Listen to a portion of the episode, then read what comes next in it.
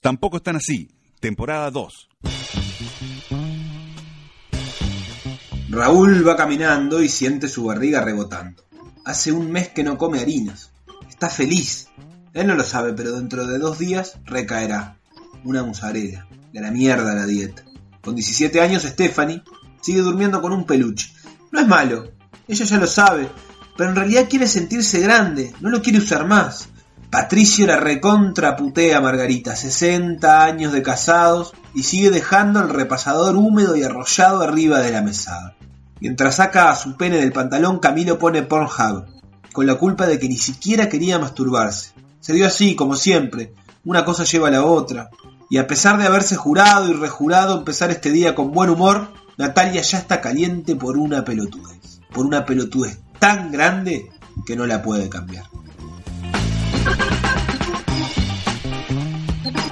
Porque mm, en definitiva es eso, como que estamos toda la vida tratando de cambiar cosas y me di cuenta que en realidad eh, no cambiamos ninguna, o no es que me di cuenta, estoy un poco asustado porque procesamos los cambios nuestros, interiores, vitales, a una velocidad eh, lamentable, lamentable. Entonces por ahí le dedicamos, no sé, 48 meses a tratar de cambiar que después de hacer pichi vamos a bajar la, pata la tapa del water.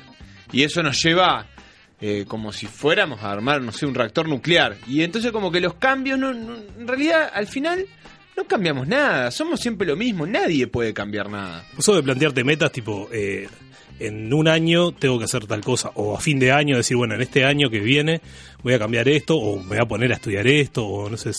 Sí, tengo. planificar, anotarlo, poner. Me pongo de meta ponerme metas y no lo logro.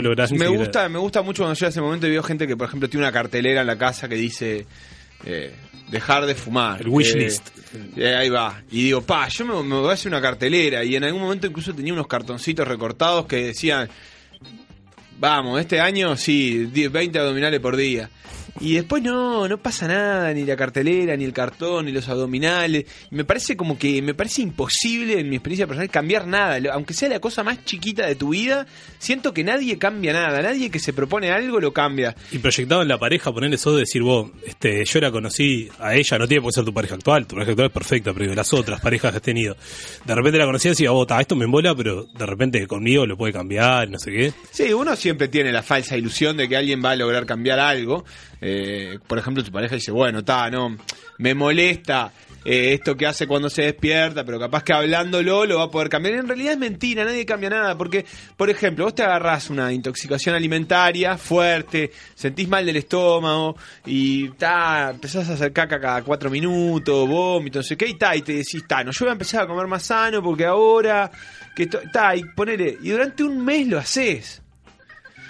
Dos, no sé cuál es el, el borracho que dice, nunca más tomo. La verdad es que al poco tiempo uno vuelve a ser el mismo de siempre y en realidad no hay ninguna conducta de la vida. Por ejemplo, si una persona que de estas que, que hace recomendaciones vitales como, bueno, despertate y encará el día con alegría, no sé qué por ejemplo, esa persona podría cambiar y hacerlo al revés y despertar. Eh, es así esa persona, eso es lo que yo digo. No es que tiene que forzarse, esa es su esencia. Si yo le hiciera un programa de radio y le dijera, no, despertate y putea a todo el mundo y sé una hija de puta, putea al guarda y putea al, almacenero, no podría, pero no porque sea mala, sino porque no, nadie puede cambiar su esencia, nadie cambia nada. Esa es mi, gran preocupación. Sí, igual desde la esencia a nada hay un camino hay un camino, pero es, es Vos decís que tipo cambios mínimos de, yo qué sé, lavarme los dientes todas las mañanas, ponele.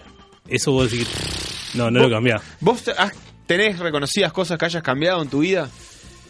No, ponele yo, por ejemplo, de, Así que hayas cambiado, ¿no? No, no, no. digo, antes me tomaba cuatro latas de cerveza y ahora me tomo tres. No, no, realmente siempre son como por periodos cortos. Logro una cosa por un periodo. Por ejemplo, dejar de fumar. En un momento dije, bueno, voy a dejar de fumar. Y dejé de fumar un año. Después dije, pero si yo no quiero dejar de fumar. y después volví a fumar, pero con criterio. Y ahora con culpa, digamos. Sí, no, con culpa, pero con criterio en el sentido de, de, mucho menor cantidad solo, por ejemplo, los fines de semana o cosas así. Pero a veces se me da la moto y empiezo a fumar más como que... Pero a su vez eso no lo quiero cambiar, porque si lo disfruto mucho, no lo quiero reducir a cero. Exactamente. En definitiva, entonces uno en realidad no cambia nada. Lo que hace es más o menos moderar para... Engañarse un poquito, para sentirse bien. Claro, sentir un poco menos esa presión y poder hacerlo, pero pero no podemos modificar lo que somos desde levantar la tapa del water hasta ser adictos a un videojuego, hasta mirar ocho horas de fútbol seguido y, y lo podemos dominar por momentos, pero en realidad nadie, nadie, nadie, nadie en la historia de la humanidad cambió realmente y a fondo algún tipo de conducta. Con este mensaje esperanzador, que se vaya, ¿no? Gracias por comunicarse con el Departamento de Atención al Cliente de Tampoco Están Así. La siguiente comunicación puede ser monitoreada. Su llamada es muy importante para nosotros. Por favor, aguarde en línea y será atendido por el primer conductor disponible. Tampoco están así, habla William con una sola L. ¿En qué puedo servirle? Hola, ¿qué tal? Llamo porque me descargué un programa de ustedes y decía que era de humor y entretenimiento y la verdad es que me vino sin humor y sin entretenimiento. Bueno, muy bien. Un segundo que ya le paso a la persona encargada, ¿eh? Hola, habla Nachito, ¿en qué puedo ayudarle? Hola, le decía a tu compañero que el programa de humor y entretenimiento me vino sin humor y sin entretenimiento. Déjame ver, porque me parece que te pasaron mal. Creo que es con Federico, te paso. Pero pará, porque... Hola, diga. Llamaba porque el programa humor y entretenimiento me vino sin humor y sin entretenimiento. Pero capaz que te descargaste otro programa. No, no, no, no, ese tampoco están así. Qué raro, déjame, déjame que te transfiero. No, pero... Hola, ¿qué te puedo ayudar? Concha de la madre. Sí, Bueno, te pido que me hables bien porque yo te estoy hablando bien, ¿sabes? Ta, disculpa que sé que no es con vos, pero mira, llamaba porque el programa humor y entretenimiento tampoco están así, Ajá. me vino sin humor y sin entretenimiento. Sí, sí, sí, sí. Pará, este, te paso con Carlos. Hola. Puta madre, me están paseando por todos los internos y llamo porque el programa de humor y entretenimiento tampoco están así, me vino sin humor y sin entretenimiento y quiero saber a quién le puedo reclamar. Pará, pará, un poquito. ¿Vos estás escuchando la versión gratuita o la versión paga? Ah, la versión gratuita, no, no sabía que había una versión paga. Entonces hay que te quejas, hermano. Esperá que te paso con Alfonso. Pero, Hola. sí, mira, ya es como la quinta vez que lo explico y estoy medio cansado. Lo- descargué el Tenés programa, razón. pero descargué el programa y no tiene ni humor ni entretenimiento. Tenés razón. Sí, pero... Sí, la verdad es que tenés razón. Tampoco están así. Tampoco están así. Temporada 2. Tener la razón está sobrevalorado. Está sobrevalorado.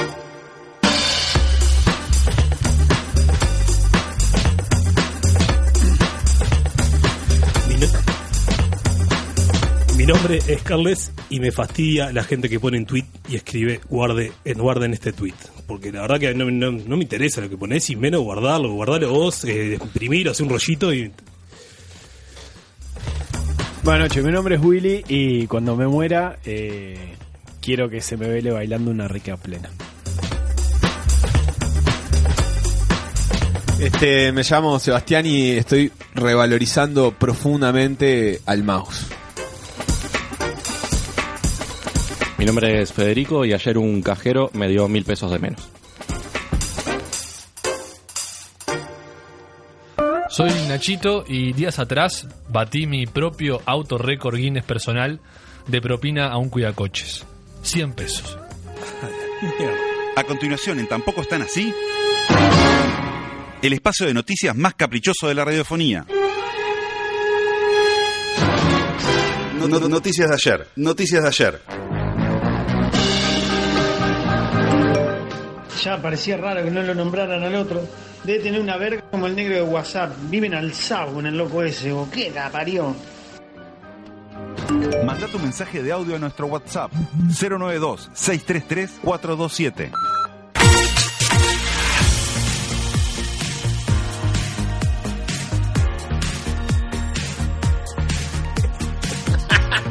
¡Me vuelvo roco!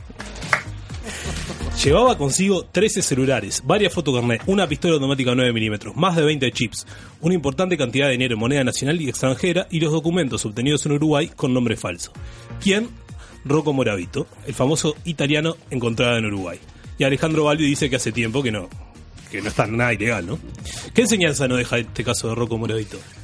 Estamos con William Ortiz, especialista en enseñanzas eh, respecto a casos de la mafia italiana. Perfecto. Yo creo que justamente lo que le pasó fue eso, que abandonó las costumbres de la, de la mafia italiana y agarró las costumbres uruguayas. ¿no? Por ejemplo, mandarse la cagada de anotar a la hija con el nombre propio, con el apellido. propio. Un boludo, se dejó estar, se dejó estar. ¿Se uruguayizó? Sí, sí, sí, sí, sí, sí, tal cual. Eh, fue como muy evidente, como que está, dijo, está, voy a, eh, voy a cuidar todo, voy a cuidar todos los primeros años y en los últimos ya, porque aparte dice que el tipo se estaba dejando ver, iba a reuniones, Hay que Eh, decir que se separó también, ¿no? Capaz que eso lo descolocó y Claro. se descuidó. capaz, capaz. Y esto es Canchereó, también, ¿no? canchereó. Y además tiene un apellido difícil de ocultar, porque vos, yo qué sé, a mí me entran a mi comercio, poner que yo tenga una tintorería. Y me dice, no, este traje a nombre de Moravito. Ya abrís los ganchos Claro. un poco. ¿A Sí. qué se puede dedicar? Igual mejor todavía es el apellido del vicepresidente de Peñarol, el postulante a vicepresidente de Peñarol de Rubio, ¿lo vieron? Sí, recordámelo, recordámelo. Fabio de Bitonto. es una mezcla de mafioso y personaje de dibujitos. ¿Sabés qué? Sí, Es podría familiar. ser el 2 de los mafiosos, es el gordo ese bobo que, que siempre se equivoca y se manda cagada y, y des- este, desarma todo el plan. Rocco Moravito y Fabio de Bitonto. Sí. Suena bien. Y mm, también podría ser eh, algún tipo de ministro de Economía, por ejemplo, para que la oposición no pueda hacer chistes con su nombre porque, porque ya están hechos. En vez Gastori de Bitonto. la, la, la inclusión financiera Ah, de de Bitonto. Bitonto. Y Ah, ya sí. se llama de Bitonto. El plan de Bitonto. Es como la tarjeta de un payaso. La tarjeta Conferencia de de prensa de Bitonto. De Bitonto, todo cagado de la risa. Los periodistas. Vos, pero es en serio, vos. Baja tres puntos de IVA. ¡Ay, boludo! Y así miles. Y así miles. Y bueno, ¿qué va a ser? La maf ¿Qué piensan de la mafia italiana ustedes? ¿No vieron que es un- como una... Es de esas organizaciones que uno sabe que está absolutamente ligada al crimen, la violación, el asesinato, la muerte, la destrucción, pero como que te cae simpática, ¿no? Lindo. Es como, que a mí no me termina de caer mal la mafia italiana. Y claro, porque es como es como pintoresca, ¿no? Como es- es A mí lo que, lo que me dijeron una vez con respecto a la mafia italiana es que si bien los índices oficiales de, de ocupación en Italia son bajos, en realidad no tienen un problema de desocupación porque muchos están ocupados por la mafia y, y tienen como un trabajo fijo aunque como no el estado registrado. de acá, digamos. Claro. Y es como un estado paralelo. sí. Y en definitiva, el, cine también ha hecho mucho por ello, ¿no? Por, por pintarnos como... La televisión. La, la televisión, También, digo, este sí, Los como Soprano. que Los Soprano, pero mismo el padrino, Padrino, como claro, que, Padrino. bueno, ta, lo mataron a ese, y, tres tiros, Pero tiene códigos, pero tiene ta, sus códigos. le No. di un beso en la boca antes de irse. Para entonces es como horrible, que- yo no coincido contigo. No, no te es genera- todo lo que está mal y me sorprende cada vez que escucho noticias de la mafia que siga existiendo. Como que pienso como que estamos en 1884. Y no, no es solo en Italia, ¿no? Es en Sí, como que sigue, sigue la mafia. como Yo siento que a mí no me matarían. erradicado. Para mí, a mí no me matarían. Si, si me, me encontraran adelante. Como que estaría todo bien. Justicia. Sí, como que a vos, por ejemplo, se encuentran contigo, vos te mandaste una cagada, vos que, no sé, trabajás con celulares, traes cocaína adentro y ta, y te mandás una cagada y te Bueno, no cuente, respetarían. no cuente lo que hace Willy. vos. Para mí te respetarían. No así la mafia coreana. La mafia coreana No es un tengo poco tanto. más este la yakuza esa que ves Sí, que debe está saber la más que yo, la japonesa, la japonesa. La, coreana tiene pinta de que te mata primero y después te pregunta. Claro. ¿Qué, qué Sí, otras sí, mafias así conocidas hay en La, mafia ru- rusa, la la, de rusa. los tatuajes. Japonesa. Jap- sí. ¿Cuál es? Mafiani. La, la, la top es la es la italiana, sí. O la asiática está ahí. Hoy en día, Hoy en día, si según hoy los en día últimos yo, índices. yo votaría por la rusa. ¿Sí? Si hubiese que, si, en Bueno, el Supermatch, es el país más yo grande, por ¿no? la rusa, de, claro. de los que tienen mafia. Viene Tiene más volumen de guita. Claro. Claro, pero hay mucha guita y como que Y la mafia rusa menos también te mata. control, capaz. La mafia rusa te mata. Revienta, te la pala. Aparte no entendés nada. Sí, sí. Porque la italiana más o menos le- más o menos casada ahí, un, bueno, eh, te va a matar. eh. Los Eh, rusos nada. La Yu, el pelado Cáceres. Eh, Fonseca.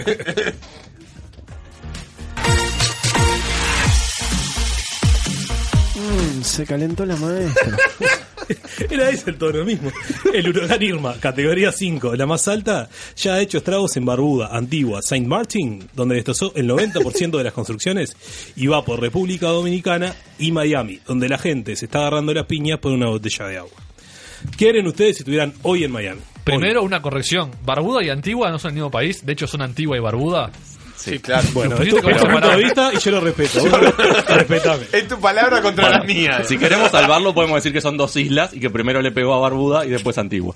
¿Viste de Gil? Yo pensé que Cosa que no es cierta, ¿no? Pero, pero si lo queremos salvar, podemos decir eso. No, son dos islas, fuera de broma, son dos islas. Habría que ver Que cuánta construcción hay en Saint Martin, porque dicho así parece como que el 90% es pila, pero capaz que... El 90% de dos. Claro.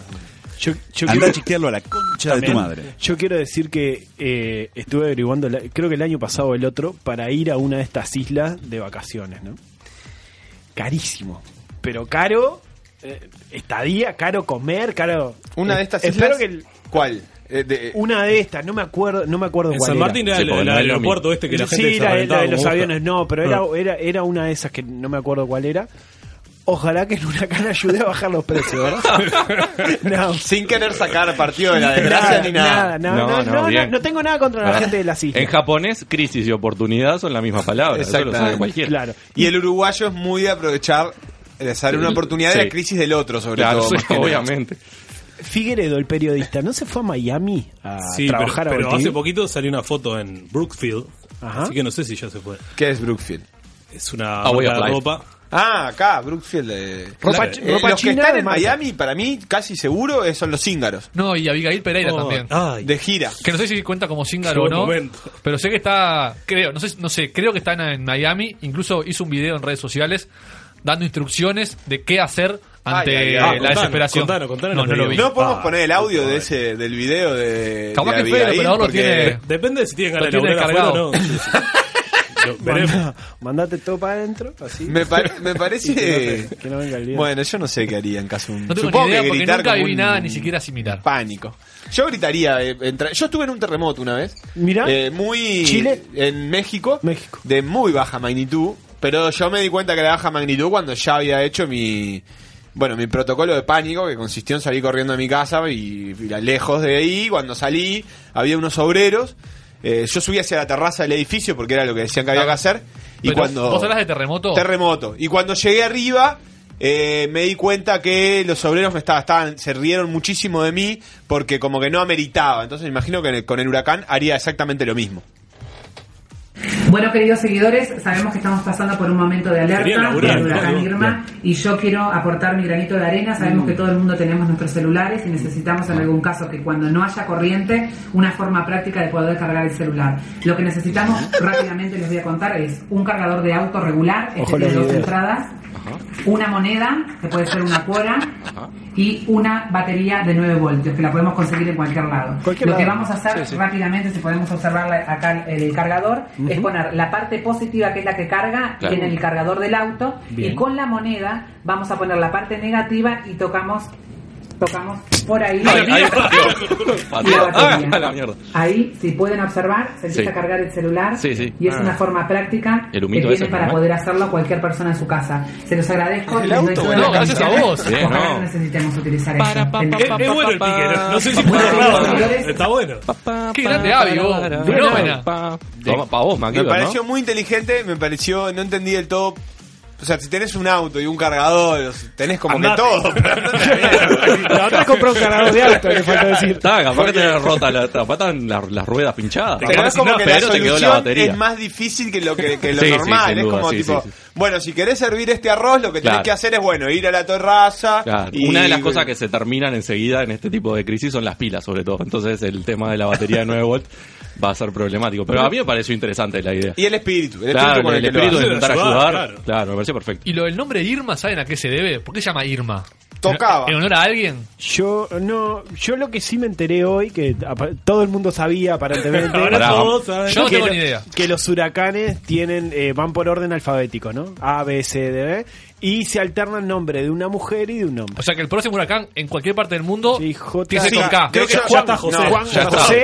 Con J. José, Ya está armado, José, está. que está exactamente atrás de Irma. Exactamente. Viene, viene. Y, atrás y está Keito, no sé qué también está. ¿Qué Ahí hay? va. Ya se armó también. Y después viene Lucas y todo así. Y Hombre, todo así. mujer y con Sí. las letras. Ahí va. Rosario, ¿Y, ¿cómo, y cómo quién lo decide? califica? Es un buen trabajo, ponedor de nombres de huracanes. Creo que está, está estipulado. No sé si alguien lo elige. Yo creo que hay una empresa que es la misma que pone los colores de Inca. Que vos Claro. le decís, tengo esto para ponerle nombre de algo. Y, y los tipos van y. Verde musgo norcoreano, te dicen. Y Por ta. ejemplo. Qué lindo trabajo. Divino. Ponedor divino, de nombre. Divino. Una frase que encierra millones de posibilidades. En Tampoco están así, titulares enigmáticos. Si quisieron encontrar en Icardi un Batistuta, le erraron muy lejos. Bueno, la temática de la noticia es un tanto clara. Eh, Lo único que hay que descubrir acá es quién lo dijo. Eh, Para periodista argentino, demasiado mesurado, así que tiene que ser claro, tiene que ser otro. no, para mí es, es Juan Danara que dijo esto. Que, se descubre en esta noticia que también probó a Batistuta en algún momento. Me encanta Wanda, me encanta. Mal. No así Zaira que dijo, Según que dijo estaba Banchero. muy, muy, de- muy de- dijo que estaba venida muy menos. venida menos, demacrada la vio. Vieron que como que esas discusiones que se, se van de un lado hacia el otro, la, de- la de Icardi, Wanda y Maxi, como que en un momento era eh, todos riéndose eh, y ahora en realidad sos un cretino malparido si te reís, Claro. o sea, si te enojas Sí. con Icardi, no si te reís, si te enojas con Icardi porque en realidad, bueno, la mujer tiene derecho, que no digo que no sean ciertas las posiciones, Sí. pero es como esas posiciones que viran desde de un extremo al otro Sí, en- sí. y vos no... Capaz que no habías opinado ni siquiera y capaz que a uno no le afecta. ¿Vos estás pero- diciendo que la sociedad está un poco polarizada? pero para mí ¿La no es como que se polariza, es como que todo el mundo pasa al otro lado. ¿Entendés? Claro. Eh, como que todo antes, ay, Cardi, no sé qué, eh, Mexicano, y, pero de no te da- eh, y de repente eh, todo el mundo piensa que en realidad eh, Wanda es libre, como si fueran contradictorias además Claro, las no, pero posiciones. ¿no te da pero- la sensación de que en, el- en la, en la historia Icardi, López, uh, Nara, que te importa tres carajos, como que no podés no tener una postura. Sí. O sos un icardista Está o sos visto. un Está Lópezista. mal visto no tener postura. y ahora está la de ser una Wandista. O una na Naira. Yo siempre del lado de Nara. Wanda, siempre. Sí, a- abajo. Siempre. Que tuvo una actitud muy muy popular al entrar por la por la tribuna a la América, no, no entró por el palco. La estaba esperando Martín Kessman. Este, Ay, qué feliz. ahí haciendo la- el móvil en vivo desde, desde ahí. La estaba esperando en el palco porque le habían dicho que llegaba y no, y de repente ya estaba en la tribuna. Había entrado por, Ah, por una entrada común. Y terminó las puteadas. Según Eh, el video sí, que yo sí, vi, estaba- exigiendo un palco porque evidentemente la dejaron en paz. ¿no? Para mí lo dijo Martín Kessman, esta frase. ya que lo traes a colación. Una frase así tan, tan insulsa y carente de sentido, la tiene que haber dicho Martín. Yo calculo que eh, por una cuestión de probabilidad nomás estadística, la haber dicho Caruso Lombardi. No, no, no tengo. ¿Saben quién lo dijo? Y no. Lo dijo Maradona, que buscó un Batistuta en Lisandro López, Eduardo Salvio, Gonzalo Vergesio, Matías de Federico, Esteban Bichifuerte, Milton Carario, Germán Deni, Luis Rodríguez, Gabriel Auche, Mauro Boselli, Jonathan Cristaldo, Franco Jara, Claudio Beller, Juan Pablo Pereira. Nadie lo ¿Cuál quiere. es Juan Pablo El ex Pereira? nacional. El ex nacional y jugador de Tigre. Ah, el Tigre Pereira. Era bueno. Buen tipo. No era ni Batistuta ni Icardi. Buen tipo era. Para el fútbol no. Ni una de las dos piernas de Batistuta, pero bueno, está. Bueno, ya hablamos del tema Maradona, ¿no? En algún programa de, de, de- de legitimizar sus opiniones. Sí, ¿o no? yo creo que en este caso tiene razón, pero es la opinión más irrelevante que, que leí en. O sea, El agua moja. Es como nada, sí, está. Si sí, Ya el agua sabemos. moja es lo mismo. Sí, pues luego que jugó no, en 60, ¿cuánto jugó? 150 minutos en la selección argentina. Y bueno, no, no, no es un... Capitán del Inter de Milán. Ah, Sí, no, digo, no digo por, por desmerecer a Icardi, sino por defenderlo, diciendo, bueno, está, todavía no lo es, quizás lo vaya a hacer. Es muy joven aún. Es muy joven, pero es, como decir, no sé, o a otra cosa que no tenga sentido. estuvo fuera de la selección mucho tiempo, ¿no? O sea, el primer partido después de muchos años. Por culpa de Wanda. como Igual los este. medios ya dijeron claramente que no tiene nivel de selección. Ni él ni Dybala. Está tiernito.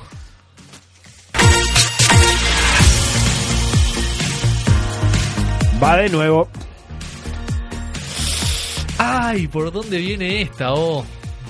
¿Cuál?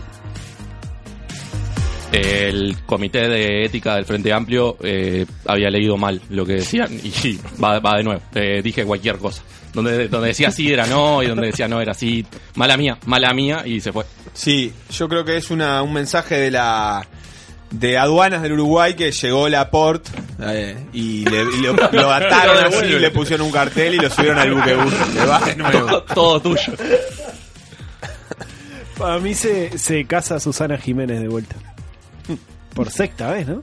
Estuvo casada Ah, con sí, Darín. ¿sabés perdí la cuenta. Pará, no sé si pará, casada, pará, pero casada, no. Creo que sí. hicieron el amor, eso seguro. Sí, Cacho Castaña. sí. Y Cacho Castaña la encalacró también. A Darín. Y Juan Martín del Potro. Sí, a los dos. Juan Martín del Potro también. Es cierto. Ah, es se dijo eso, ¿no? Ayer ganó. Es cierto. Y Justin Bieber también. Del Potro. Susana Jiménez. Ayer ganó del Potro. Yo No, le sí, Susana Jiménez. Susana. Por favor. Me gustó una cosa que hizo Susana, eh, que fue decir que no iba a entrevistar a, a Cristina Fernández de Kirchner porque no sería como traicionar a sus ideales. Y la verdad que la felicito. Me pa- Con lo bonita por- que es. ¿no? Claro. No, pero en definitiva, sí, obvio, me parece que es una loca bastante facha, pero digo, me parece... re- ¿Quién? ¿Susana o Cristina? Susana. pero me parece, me parece que está bien, que tiene derecho a hacerlo. Y sí. Yo qué sé.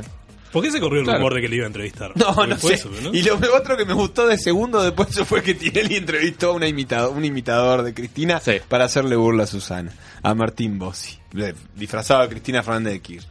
Ya está, cerrá todo. ¿Cuál era, Carles? Por primera vez en la historia, la FIFA ordenó que se juegue de nuevo un partido que le había ganado Sudáfrica a Senegal por dos tantos contra uno el 12 de noviembre del 2016. El motivo fue que el juez inventó un penal a favor de Sudáfrica. ¿Lo vieron el video del Escandaloso. Horrible. Yo no lo vi. Al ser imagino. suspendido de por vida el juez, se resolvió jugar de nuevo el partido. ¿Les gusta la propuesta? O ta, partido, partido, terminó, se terminó. Y lo que pasa que lo que descubrieron fue que el loco había hecho un arreglo, nada, un soborno y El- el- el- ta. le pegó en la canilla y la, la pierna Digo, pero más allá de las la sanción- por encima de la cintura, era imposible Claro, que hubiera la pero lo que comprobaron en realidad no fue solo el error, sino Ah, no, que claro. había una intención y una búsqueda de un soborno para Sí, que... sí, sí, sí. Y ta, en ese caso, yo si fuera por un error me parece que nada, no, no pueden mandar a repetirlo. Tienen, en todo caso, que busquen cuestiones intermedias, pero si tan comprobado es como que realmente... Nada, yo qué sé, no sé si, si realmente le pagaron para que cobre ese penal, no lo puede, lo tienen que repetir. ¿qué Vos va a sabés, si volvemos a jugar partido por amaño No, de los es- mismos, no terminamos más. Sí, es- entiendo que es una locura, pero si no, si no ¿cómo, cómo evitas que lo que lo amañes? Diga, pa, ¿qué- ¿tenemos una palabra en español Yo- para ah, decir yo- esto? Arregles en español. Que lo- ¿Qué- pero en español eh, latino. Latino, arregla, arregla, sí. Bueno, ¿cómo evitamos que arreglen partidos? Pero el amaño Con tiene más poder. Yo qué Bueno, sé. Bueno, la sanción severa está, lo suspendieron de por vida, pero sí. lo que pasa es que el cuadro que pierde, Digo, yo qué sé, si, yo me, si te quedas afuera del mundial porque un loco le puso 100 millones de dólares al juez y el juez se- lo suspende de por vida y te dice, no me importa, 100 millones de dólares, suspendeme ¿Para por qué tres vidas. ¿Para qué me voy a poner a arbitrar? Claro. O sea, él, no sé, no sé, me parece muy termina raro. el partido, raro. la tarjeta así, chao. Yo temo por el campeonato uruguayo, ¿no? Esto es antecedente para Peñarol. ¿Hay arreglo de partidos en el campeonato uruguayo para vos? No, arreglo no, así. no, no, no, no. Yo No, pienso que no.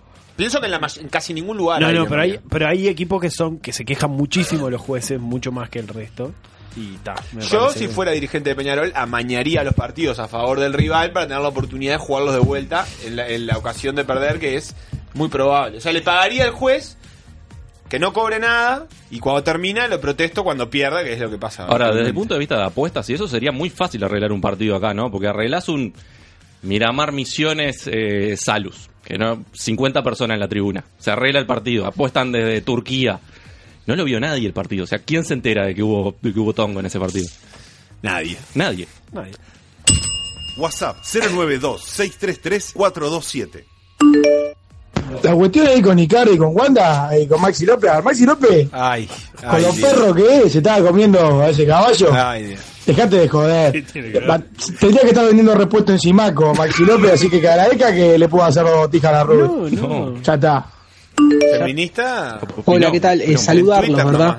Eh, decirles que no, no me está funcionando Mediarte 1, sí funciona Mediarte 2, pero claro, el programa de ustedes está en el 1, entonces no los estoy escuchando, no sé qué es lo que están diciendo, me imagino que debe ser desopilante.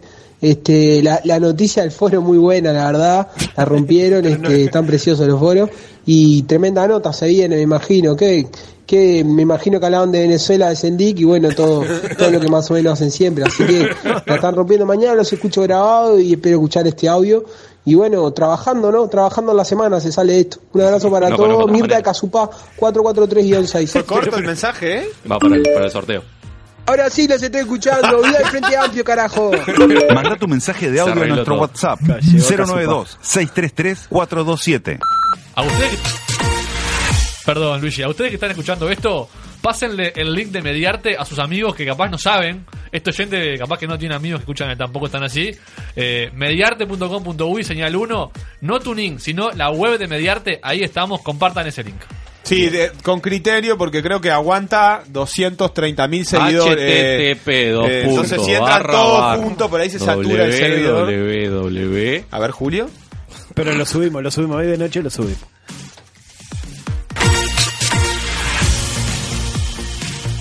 Sandra denuncia. Parece que una concursante de Masterchef, de nombre Sandra, se descompensó al aire. Según la propia concursanta, su reacción se debió a una devolución muy agresiva de la jurada que habría dicho sobre sus ñoquis. Los pruebo porque me pagan y parecen deditos de gorila. ¿Esto es lo mejor de la producción televisiva nacional? ¿A qué te referís con esto? Esto. Masterchef. Y, y- y- Masterchef, sí. estos dos dichos los pruebo porque me pagan, no salió al aire, los pruebo porque me pagan. Que no Sí. quiere decir que no lo haya dicho. Ah, lo viste. Te quemaste solo. Lo vi, claro que lo vi. Ahora, no, no opinó, ¿no? Lucía, Yo no- yo no, la verdad me que no lo parece vi, que eran todos hechos. Yo por lo que vi. ¿Qué, qué- ¿Qué quiere decir dedito de gorila? Porque era un poquito que- grande. Hizo ñoquis. Para negros, para ñoqui. empezar. Sí. Y El ñoqui negros negro y duros. Perdón la expresión. Bueno. Igual, Adelante. ojo, porque lo dijo una argentina. En argentino, gorila quiere decir Claro. otra cosa. Capaz que no sé qué quiso decir. Eh, yo creo que esto ya los. este, en, la edición anterior, que yo más o menos la vi, me pareció que varias veces le dijeron a, a concursantes que, que lo probaba porque no tenía más remedio. Tampoco es para tanto. Me parece que Sandra estaba predispuesta a, a la indignación y al escándalo. Sí, Nos cae bien. Sandra, yo no la conozco, no, no vi nada. A mí más Bueno, o menos, ¿eh? Es medio buena- buenas noches, buenas noches. Estamos Perfil en vivo. plenario, estamos memoria en vivo. En vivo desde la redacción de tvshow.com.uy. Oh, donde lindo lugar. se generó, se generó polémica, se generó discusión. Y tenemos a Gomita Digestiva. qué lindo nombre. Hombre o mujer, sabemos no. Eh, no, no sabría decirte, no tiene foto de perfil, así que. Pero bueno, no sé si está opinando. Arranca diciendo: Gorda desagradable, Oh. ordinaria, sucia, maleducada, papelonera. El juro es penoso también, supongo que quiso decir el jurado. Los participantes todos medio pelo. Ya ni el gordo Diego es agradable. Un saludo para él. Gracias a Dios tengo Netflix porque esta segunda temporada es muy mala. Eh, Bueno, Pará, puso en la misma bolsa de gordura a Diego González y a Sandra que me parece que están en carriles muy distintos. No, y no hay, estoy opinando. hay distintas alturas, lo que pasa. Pero después, la temporada de Masterchef, no sé si este es el programa para hablar de Masterchef. Sí, adelante, adelante, Sí, claro. Ignacio, adelante. A mí, la segunda temporada igual me tiene atrapado, ¿eh? Por más que. ¿Cuántos cuesta capítulos van? Dos o tres, poco, dos creo. O tres. O tres, o capaz que son cuatro, no me acuerdo.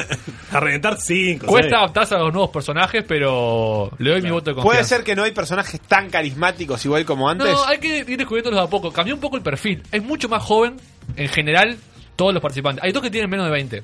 Está por ejemplo. Sí. Y hay otro que tiene menos 18, creo. La- las mujeres son casi todas bastante jóvenes, promedio de edad menor a, a la temporada 1. Y, Y- bueno, el nivel culinario, como siempre, cada vez más exigente, porque estamos en una prueba de cocina. y, la- y las decisiones de dirección y la artística del programa, ¿cómo la venís viendo? es igual. Es igual, el mismo programa. Sí. Bueno. Tenemos que bueno. aguantar dos más, ¿no?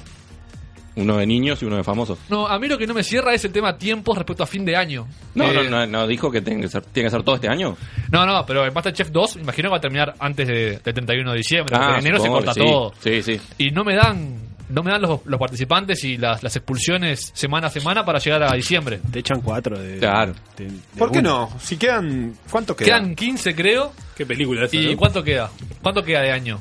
Ya se nos fue. ¿Cuántos No, lunes pará, quedan? Vamos a septiembre- contarlos entre todos. Uno. Bueno. Dos. Eh, bueno, da son bien. dos. da Vamos a la siguiente Sí, noticia lo contándolos da bien. Sí.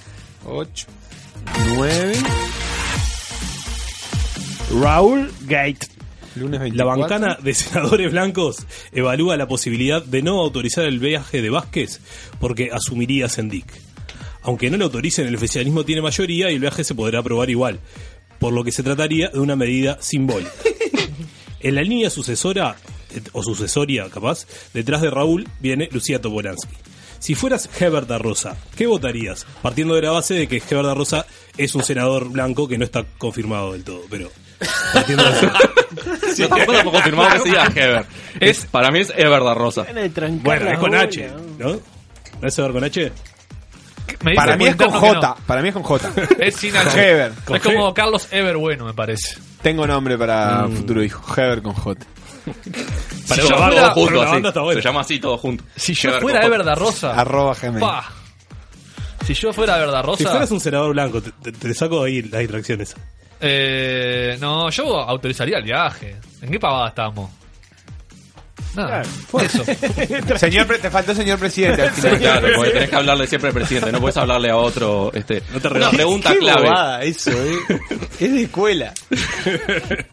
Lo que dijo señor Sebastián, señor presidente, no me parece digno de una persona que piense. Señor presidente, Sebastián vino con gorra al estudio.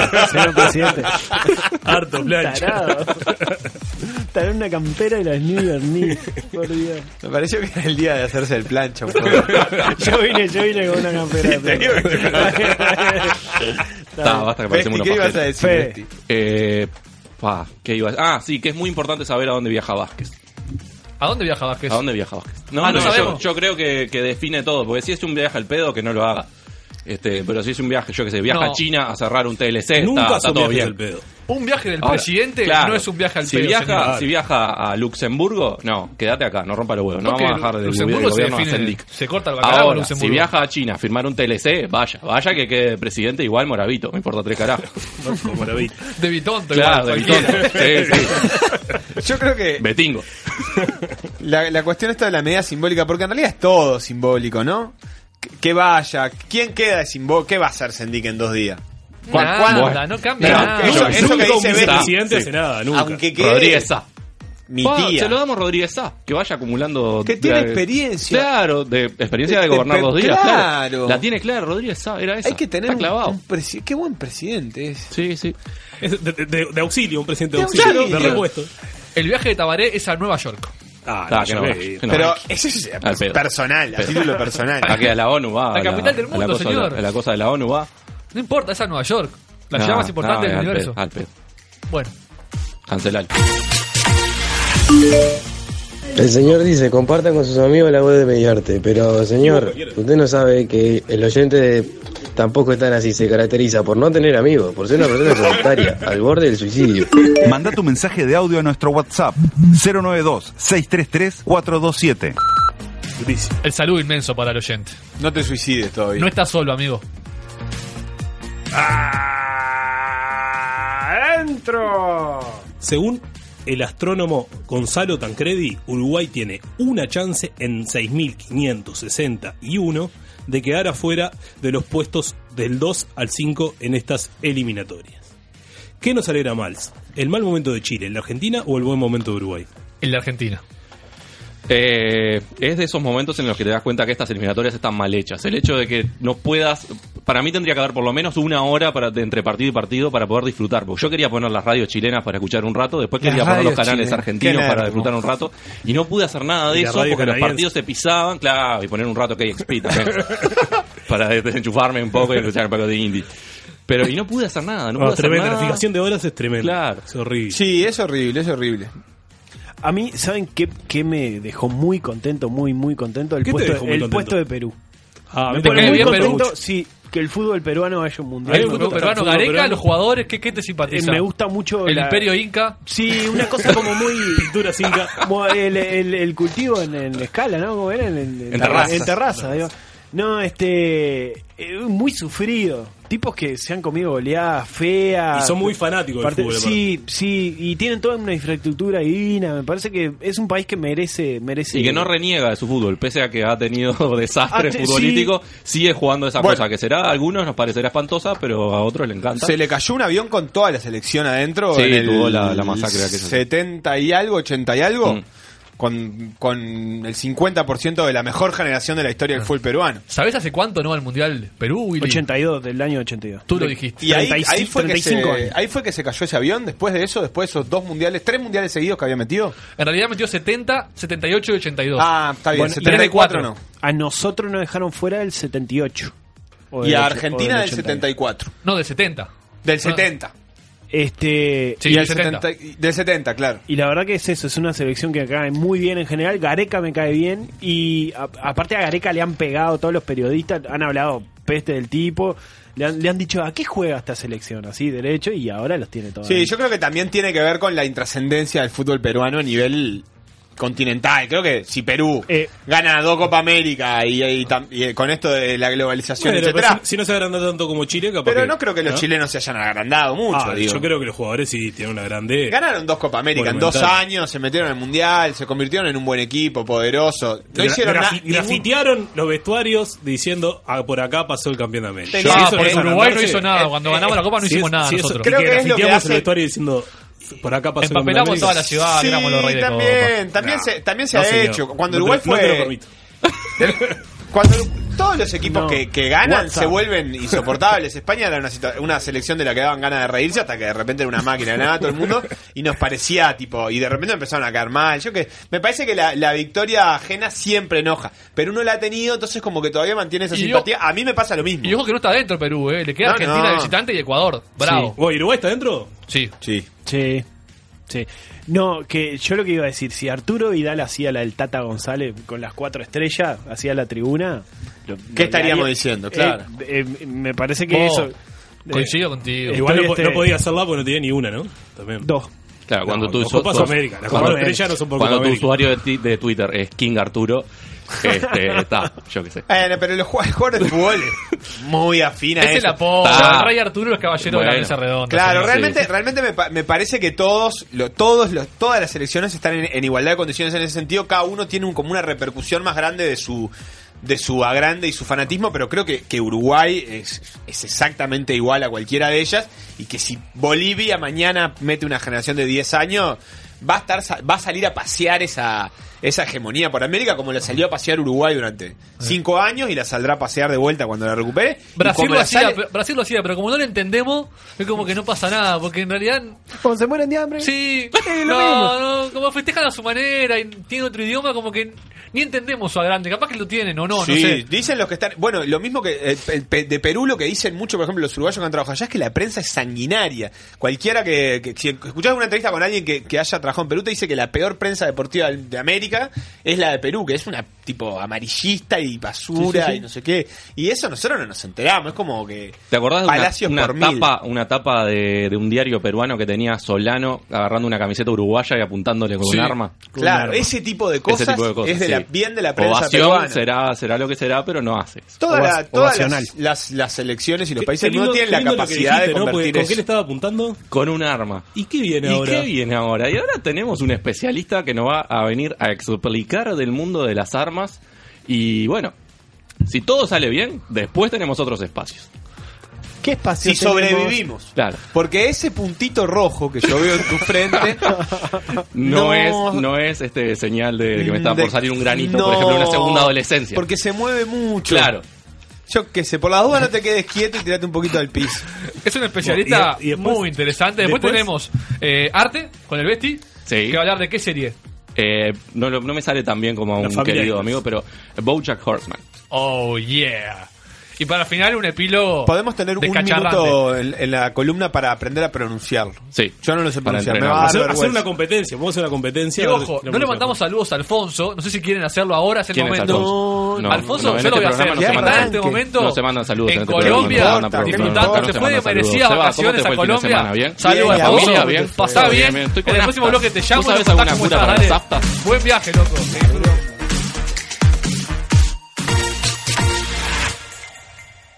Estás escuchando Tampoco están así.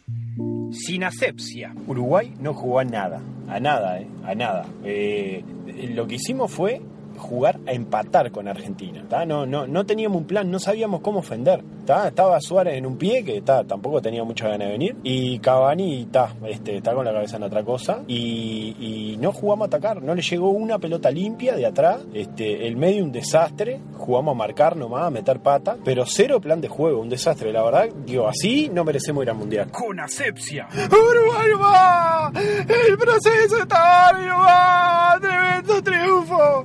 Nunca habíamos ganado Paraguay así, muchachos, rompimos el orto, pele, pele, la chota, Tavares, pele, y pásesela por la cara a contra Uruguay, no va, triunfo, bien Suárez, bien Suárez en una pierna haciendo los goles, bien pendejo, Uruguay, no va. Tampoco están así. Jueves 21 horas por la señal 1 de mediarte.com.uy. Has decidido aceptar el trabajo. Un plan muy sutil, digno de un profesional, sin duda un especialista. Ese tipo es muy bueno.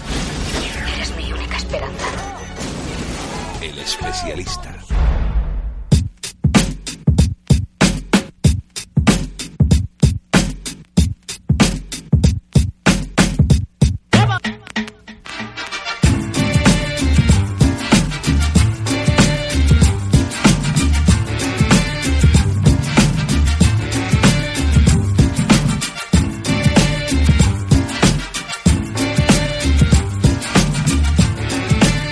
Vuelta, seguimos en Tampoco Están Así, son las 9.47 y empezamos el especialista. Vamos a conocer otra profesión, eh, otro hobby en realidad, porque no sé si, si vivirá de esto o no, se lo preguntaremos a Marcelo, nuestro invitado, bienvenido. Bueno, buenas noches. Marcelo es entrenador de tiro, instructor también, juez de tiro, está muy metido en ese deporte. Qué deporte que conocemos poco, ¿eh? ¿O qué, qué conocen Besti y Willy que me acompañan de Es- tiro así? Es disciplina olímpica. Sin pensar. Es disciplina olímpica, es es lo que puedo decir. Este, nunca tiré. Eh, ¿Qué más podemos decir del tiro que no, que no lo pueda decir Marcelo? Genera respeto. Genera respeto. no te metas con un tirador. No va a decir Marcelo ahora a ver cómo, cómo es la relación de- del tirador con, con el resto de la sociedad. Marcelo, ¿cómo empezaste a hacer tiro? ¿O cuándo y cómo? Mm, De chico, siempre me gustó. Siempre tuve la, la- Me encantaban todo el tema de las armas, miraba las revistas y la mano en coche. Y mi viejo tuvo la desgracia de comprarme un rifle de aire comprimido a los nueve años. A partir de ahí, no paré más. Rifle aire comprimido es el nombre La vieja científico de querida chumbo. chumbera. Ahí está. Sí, del verbo chumbera. Bien. ¿Para qué la usaba? ¿Para matar pájaros? No, O- no, para chiviar, sí. Chiviar, cosas. Tirar blanco. ¿Y cuándo empezaste a, a hacer de, de ese hobby infantil algo un poco más profesional, si se quiere? Y te vas vinculando, te empezás a vincular, empezás a hacer un polígono, empezás a conocer gente, te empieza a gustar, empezás a, vincularte de cierto modo, eh, te empezás a vincular con, el- con- con la Federación Uruguaya de Tiro que existe, este, fui delegado muchos años del Club de Tiro Suizo, a partir de ahí aparecen, empieza, ah, mirá, hay un curso del Comité Olímpico Uruguayo para, para entrenador, ¿te querés anotar? Tal lo hicimos. Hay un curso para juez de tiro, una carencia que tenemos acá, no tenemos jueces de tiro casi. No tenemos semillero tampoco, es un deporte que no tiene semillero, desgraciadamente. No tenemos y tenemos, tenemos una tiradora ahora femenina, Julieta Mautoni, que fue un panamericano juvenil y sacó el primer premio. Una tiradora que arrancó este año. Un ejemplo, la gurisa, la verdad, un ejemplo. La gurisa tiró el la primera tirada de ella en este año de aire, fue en marzo, y rompió el récord nacional, que hacía muchos años que estaba, en 372 puntos, la tipa lo rompe en 376 y no lo pudimos certificar porque no tenía la ficha médica. Le dijimos Mirá. tirá porque está. Y lo rompió, en la segunda tirada lo vuelve a romper, y en la tercera, ahí ya oficial, y en la tercera tirada lo sube a 380. Mira. Talento. Un infierno.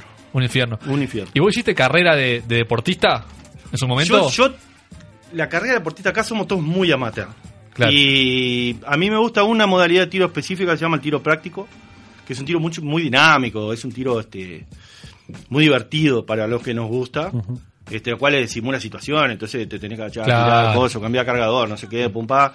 Es más, más, más movido, porque realmente, digo, la parte de tiro olímpico, toda esa mano, hay un esfuerzo muy grande de la de la ISSF, que es la que nos rige a nosotros, que es la institución que nuclea el tiro deportivo internacional, este, para hacerlo de alguna manera divertido para la gente. Claro. A ver, este año, por ejemplo, una de las modificaciones que tenemos, que lo estamos haciendo, es ponerle música a los torneos de tiro. Antes era Ah, una, bien. era una iglesia, no podías ni toser. Ahora hay música. Entonces, ¿Pasa que el- puede desconcentrar a los tiradores? Ah, no importa. Igual. Manejate. Ahora hay una Forma lista. parte de- aho- Ahora hay una lista de, de temas. y Dijeron, muchachos, estos son los temas. Y el volumen es fuerte. ¿Y qué suena? ¿Qué? Pa, suena desde ACDC Ah, hasta, con AC/DC. hasta Gloria Estefan. ¿eh? Mirá que fue. Los Lo alemanes. del beach volley, Pa, no, no, decir. cualquier cosa. Cualquier cosa. El beach volley y eso lo, lo aplica mucho. Claro. Y ya que estamos hablando de Juegos Olímpicos, ¿qué tan lejos estamos de participar de un Juego Olímpico? ¿Qué tendríamos que hacer como país para, para participar No hemos Juego Olímpico? participado. Nosotros tenemos un Pero, tirador de aire. digo, que- para tener no, chances reales. No, eh, no, lejísimo. Lejísimo. Eh, eh, la persona que nos dio el curso, a mí, a otro y a varios entrenadores acá, era un polaco entrenador de la selección española de tiro. Para que tengas una idea, en, en un juego olímpico, en, una disciplina cualquiera de tiro, aire, por ejemplo, carabina aire, los puntos son 600 puntos posibles. El tipo agarra gente para entrenar con 597 para arriba. Y él te lleva a 600. Para que tengas una idea, el récord nacional de nosotros es 580. Ah, Bien. estamos un poco lejos. Los tipos que tiran están todos arriba de los 600. Porque Ah. en realidad nosotros no tenemos, el- en- a, a esa altura se tira con blanco electrónico, el blanco electrónico te da décimas. Ajá. O sea, vos podés hacer hasta 10,9 puntos. Yo no lo puedo hacer visual en un papel, es imposible, pero el blanco electrónico te da ese puntaje. Entonces los tipos en las finales llegan con 614 puntos por las décimas. Claro. O sea, vos imaginate que el tipo pasó todos los tiros en el 10, los 60 tiros en el... Un infierno, estamos... ¿Y qué, qué modalidades de tiro hay? ¿Del tiro práctico te nombraste? ¿Dijiste Acá, tiro olímpico? acá el tiro práctico es, no, es, no es una disciplina olímpica, es una disciplina aparte de tiro. Pero después hay carabina de aire, pistola de aire, masculino y femenino, Bien. eh, rifle tendido que se tira a 50 metros, eh, pistola libre, que es una pistola que se tira a 50 metros con una mano. To- todos los tiros olímpicos eh, son con una mano. Bien. Rifle tendido 300 metros, que lo tira mucho la gente del ejército.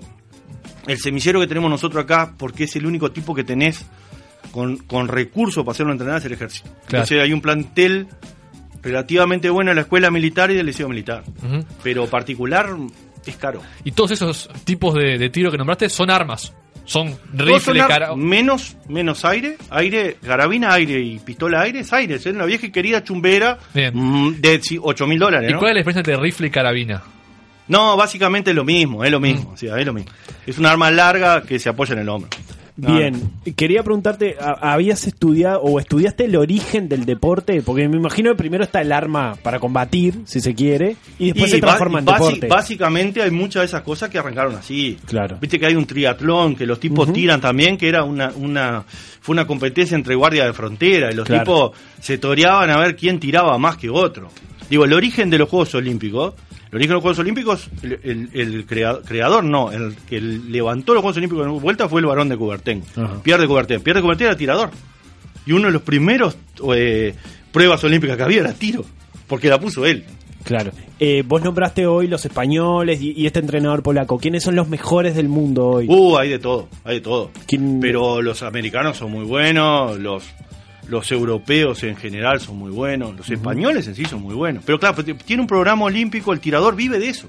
Claro. Entrena eso, vive de eso. El tipo, el, el que los entrena vive de eso. Tienen un lugar para ir, a- para ir a tirar y viven de eso. Acá la Federación Uruguaya de Tiro es muy pobre. Sí, sí, sí, es un club para barrio, conseguir, para conseguir un mango, nada, o sea, imposible. Se consigue, ahora fueron a Río y le pagan los pasajes, pero olvídate, ¿no? Sí, sí. no.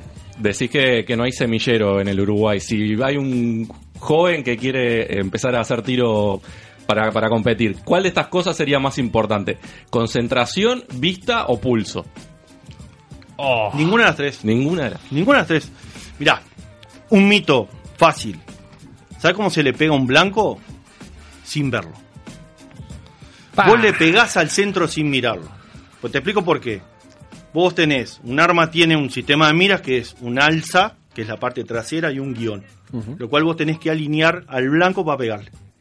Tu ojo puede enfocar tre- dos puntos al mismo tiempo, no tres. Entonces, si vos ves el blanco, ves el alza, ves el- perdón, ves el blanco, ves el guion, ves el alza, ves el blanco, tu ojo empieza a saltar y empieza a poner errores. Vos tenés que enfocarte en las miras, ver nítidas las miras, y el blanco se ve borroso. Sale solo. Se ve borroso. Si vos estás viendo el blanco, estás apuntando mal. Entonces es increíble y Mirá. te cuesta un infierno. A mí me costó con un oculista, un oftalmólogo, explicarle que yo precisaba lente para ver a esta distancia. Claro. Claro. No, pero vos no ves nada allá en el fondo, no lo preciso ver, yo tengo que ver acá. No, pero si vos manejás con eso te matás. Sí, no es para manejar, es para tirar. No, pero no joda. Pero, ah, tuve que decirle, vos no te enojás si yo saco un arma y te muestro donde yo tengo que enfocar. ¿No te asustás? No, no. Bueno, mirá. le digo, mirá, esto es así, la descargas, cosas y bueno, ¿ves? Está, acá preciso ver. Ah, bueno, está, yo te hago los lentes, me dice el otro. Qué Claro. momento. No, no, si vos le explicás a la persona, Claro, no obvio. pasa nada, no te vas a asustar. Hablando, hablando de lentes, ¿por qué los lentes de tiro son amarillos? No, los lentes tíos son amarillos en algunas circunstancias especiales. El, el amarillo, el ámbar, te dilata la pupila. Ajá. Entonces, si hay mucho sol y tenés unos lentes amarillos que hacen candilado como una Claro. liebre. O sea, sirven cuando hay bajas condiciones de luminosidad. Entonces ahí se los pone. Pero concentración, que te, que te decía. No, la concentración ni hablar. No, la concentración ni hablar, ni hablar. Por eso dice que la música, por ejemplo, ahora, hay muchos que chillan con la música porque están acostumbrados al, al- a la iglesia, al silencio sepulcral. Claro. Y a muchos que dicen, vos, me viene bárbaro porque me aísla. Ah, claro. ¿Y ejercicio físico implica? Sí, sí, sí, ni hablar. ¿Te cansás? Te cansás. ¿Te cansás? Te cansás. ¿Y qué, qué es lo que más te cansa del cuerpo? Depende de la disciplina que hagas, te cansás. Vos pensás que, por ejemplo, rifle tres posiciones, estás en tres posiciones. Arrancás rodilla, ¿Arrodillado? arrodillado, que es una posición que no es anatómica, y vos nunca estás arrodillado, y tirate 20 tiros que vas, te van a llevar unos 20 minutos, y parate después. Después tirás tendido, después tirás de pie. O sea, de pie cuando... Tendido es acostado. Acostado. Y, y de pie, que es la última posición, cuando llegás a la última posición, estás muerto. Y el, el, el momento del impacto del gatillo tiene una consecuencia en el cuerpo, ¿no? Como que te golpea un poco el arma, se mueve. No, no. Da- a ver. Mucha película El- a mí me no, no, no, no viste película. Depende el arma, todo depende del arma. Hay armas que tienen retroceso fuerte y hay armas que no. En las disciplinas, el rifle de aire, no, ni, ni te enterás, en el hombro no hace nada. Eh, las modalidades de tiro con rifle, la- las más populares que tenemos acá, por ejemplo, acá se hizo una, hay una modalidad criolla que inventamos nosotros para traer gente. Eso de tiro con una carabina con, con- con- de un calibre 22, que es una bala muy chiquita. El tiro con muestra. Tampoco, eso no pasa nada. Claro. El rifle fusil a 300 metros, sí, ya es un calibre militar, ya es un rifle que tiene su retroceso. Pero el retroceso es la consecuencia del disparo del arma y es después que la bala abandona el cañón. Ahí recién, o sea, no influye ni en la precisión, ni donde pegue, ni.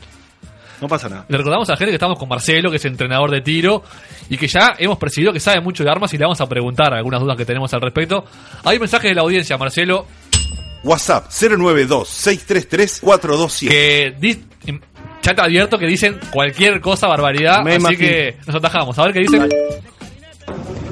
Acá, acá habla Sonia de la Sociedad Amigos del Rifle de Cardona. Eh, déjense de joder y pongan la entrevista ya. Que hay que matarlos a todos. ¿Eh? Quiero que me den piques para matar gente. No, hay que matar a no. un millón, dos millones de uruguayos y estamos bien. Se termina todo. Bueno, bueno, bueno. Es un rato largo. A ver qué más, a ver qué más. ¿Conoce a Rudy Lauzarot? ¿Cómo? Me imagino que sí. Rudy Lausarote es el entrenador, es el tirador de carabina que yo te digo. ¿Fue a la- fue a las Olimpiadas, entró por una, por una invitación, no estuvo mal, metió su, su, pro- su- fue a Londres, metió el mismo puntaje que hacía acá en Montevideo para hacer su primera Olimpiada con los Tigres, no estuvo mal. Y posee el récord nacional, ¿no? Sí, lo, ahora es el, sí, es el récord nacional. Está, si lo ves fríamente, sí, pa, salió último. Sí, bueno, está, pero Claro. es un buen tirador. A ver, a ver qué Fue. más. ¿En qué se diferencia el tiro suizo del tiro de otro lado, por ejemplo? ¿Que tiran con chocolate? ¿Con relojes? Manda tu mensaje de audio a nuestro WhatsApp 092-633-427. Tiro de relojes es muy buena. Pero hay Muy tiros, caro. tiros de países así o modalidades de Mm, no. según la región. No, no. No, hay países que se dedican más a algunas cosas que otras. Este, hay países que se dedican más al tiro con escopeta, por ejemplo. Los italianos son buenos con las escopetas. Pero si no, no, digo, Bien. los alemanes. Marcelo, te vamos a consultar de armas. Vos sabés mucho, ya dijiste que de chico te, te gustaba el tema. Eh, así, para empezar a evacuar dudas. Diferencia entre pistola y revólver. Fácil. El revólver es un arma que tiene un tambor con varios agujeros. El típico cowboy, película de cowboy. Ahí va. Tambor con varios agujeros y las balas van metidas en los agujeros esos. Es un cilindro. El, el ruidito ese que... Cada vez que vos apretás el gatillo, clac, el tipo gira, pum, dispara. Apretás el gatillo de vuelta, el tipo gira, pum, dispara. Eso es revólver. Es un revólver. Una pistola es un arma que lleva un cargador.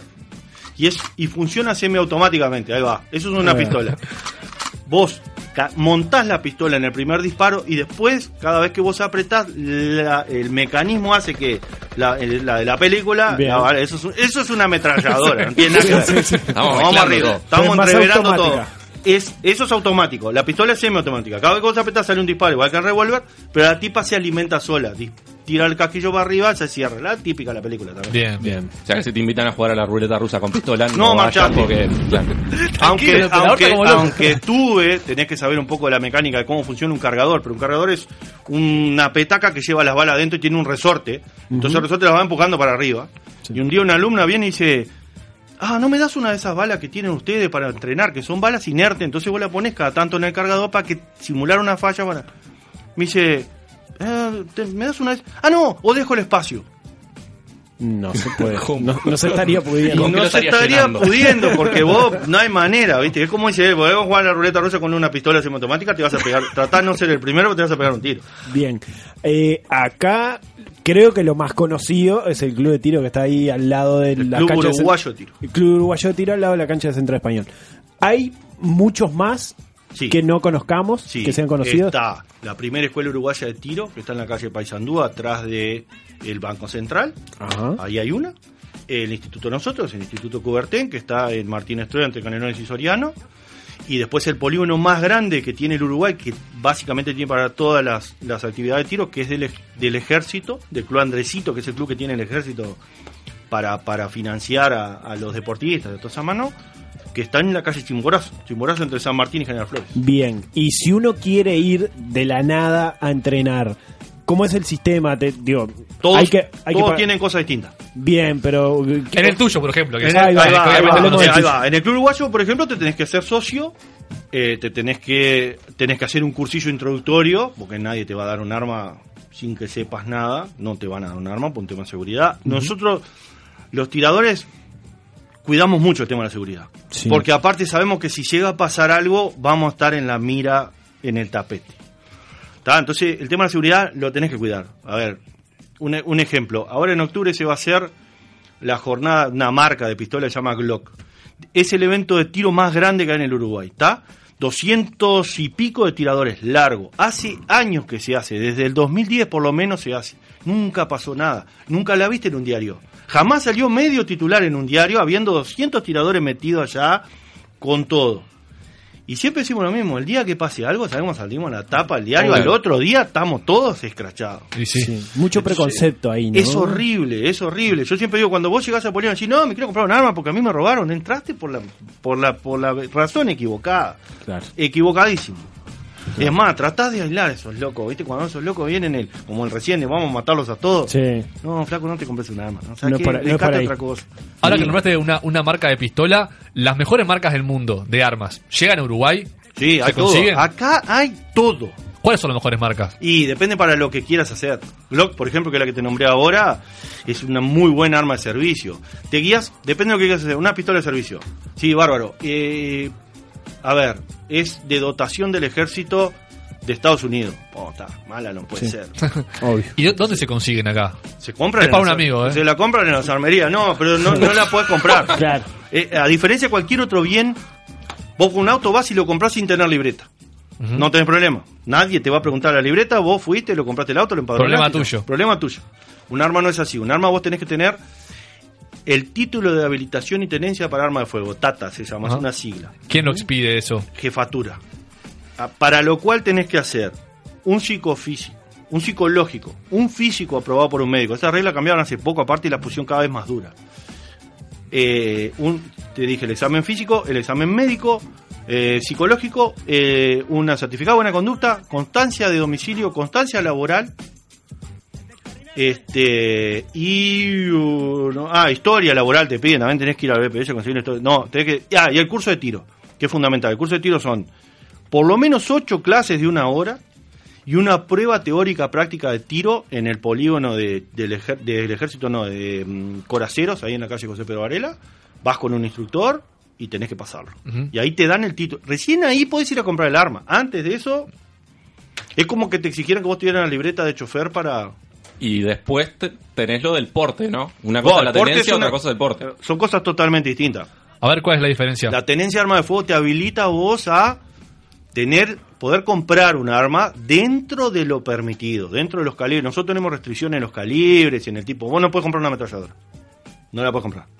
Entonces, porque es un arma de funcionamiento automático. madre. No, bueno.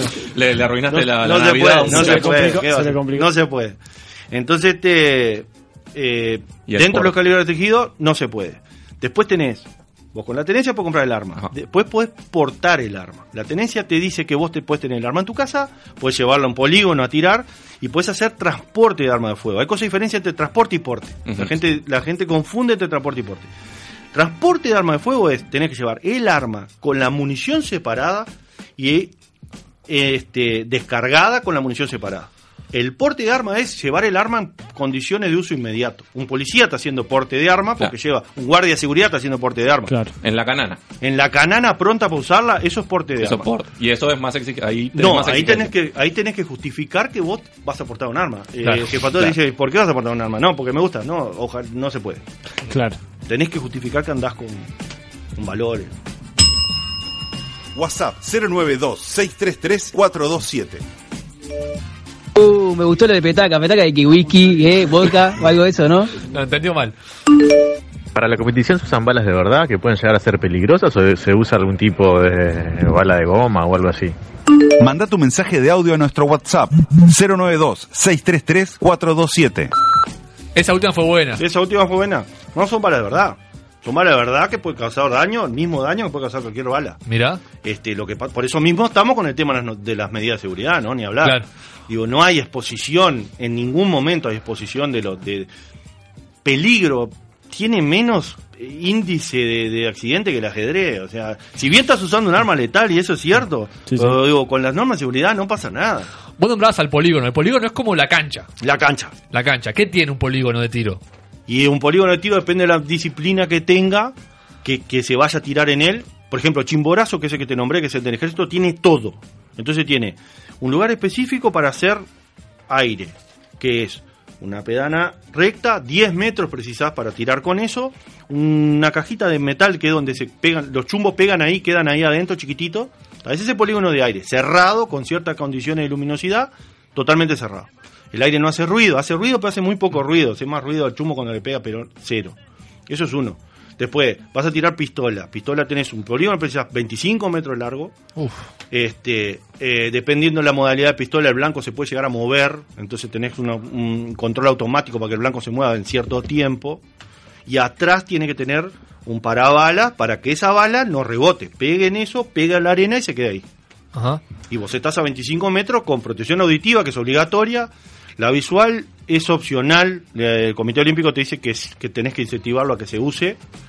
Y ah, todas las medidas de seguridad, ¿no? Bien, vamos a, a tus roles, que sos entrenador y también sos juez de tiro. Juez. Eh, como juez, ¿qué tenés que hacer? ¿Qué hace un juez de tiro? Un juez de tiro evalúa primero todo el tema de la seguridad, ni hablar.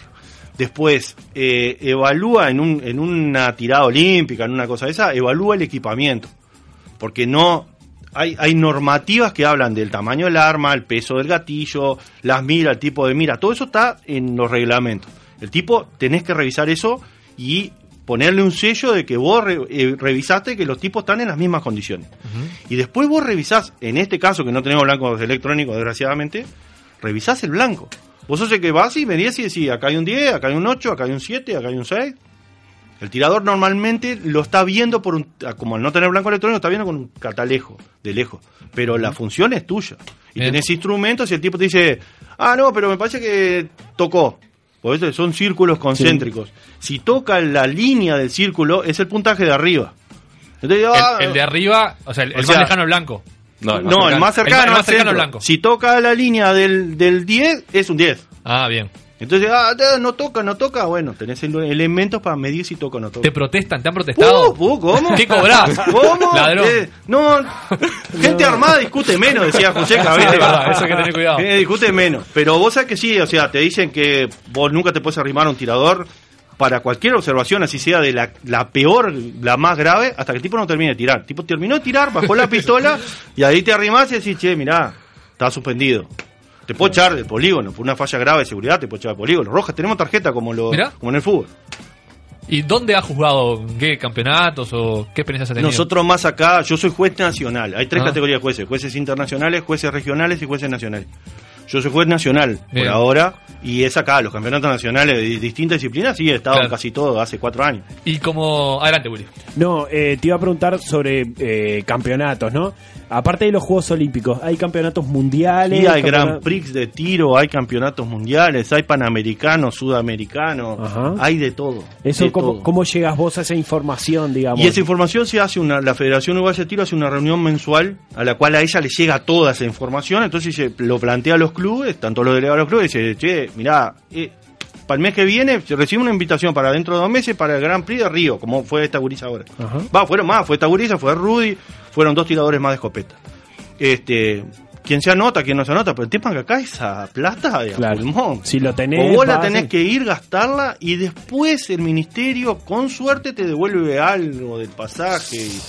y es mortal, es mortal. ¿Llegaste a ir a algún campeonato? No, yo todavía no, he- no he salido del Uruguay. Bien. Porque aparte te implica, por ejemplo, ahora que fue una Gran Prix es una semana y trabajando es Licencia, mortal. claro, es claro. mortal. Acá alguien que nos, nos escribe un mensaje de texto nos, pre- nos dice que te preguntemos si hay una competencia que tiran el disco y le pegan en el aire. Sí, Con claro. en movimiento. Claro. ¿Eso hay en Uruguay también?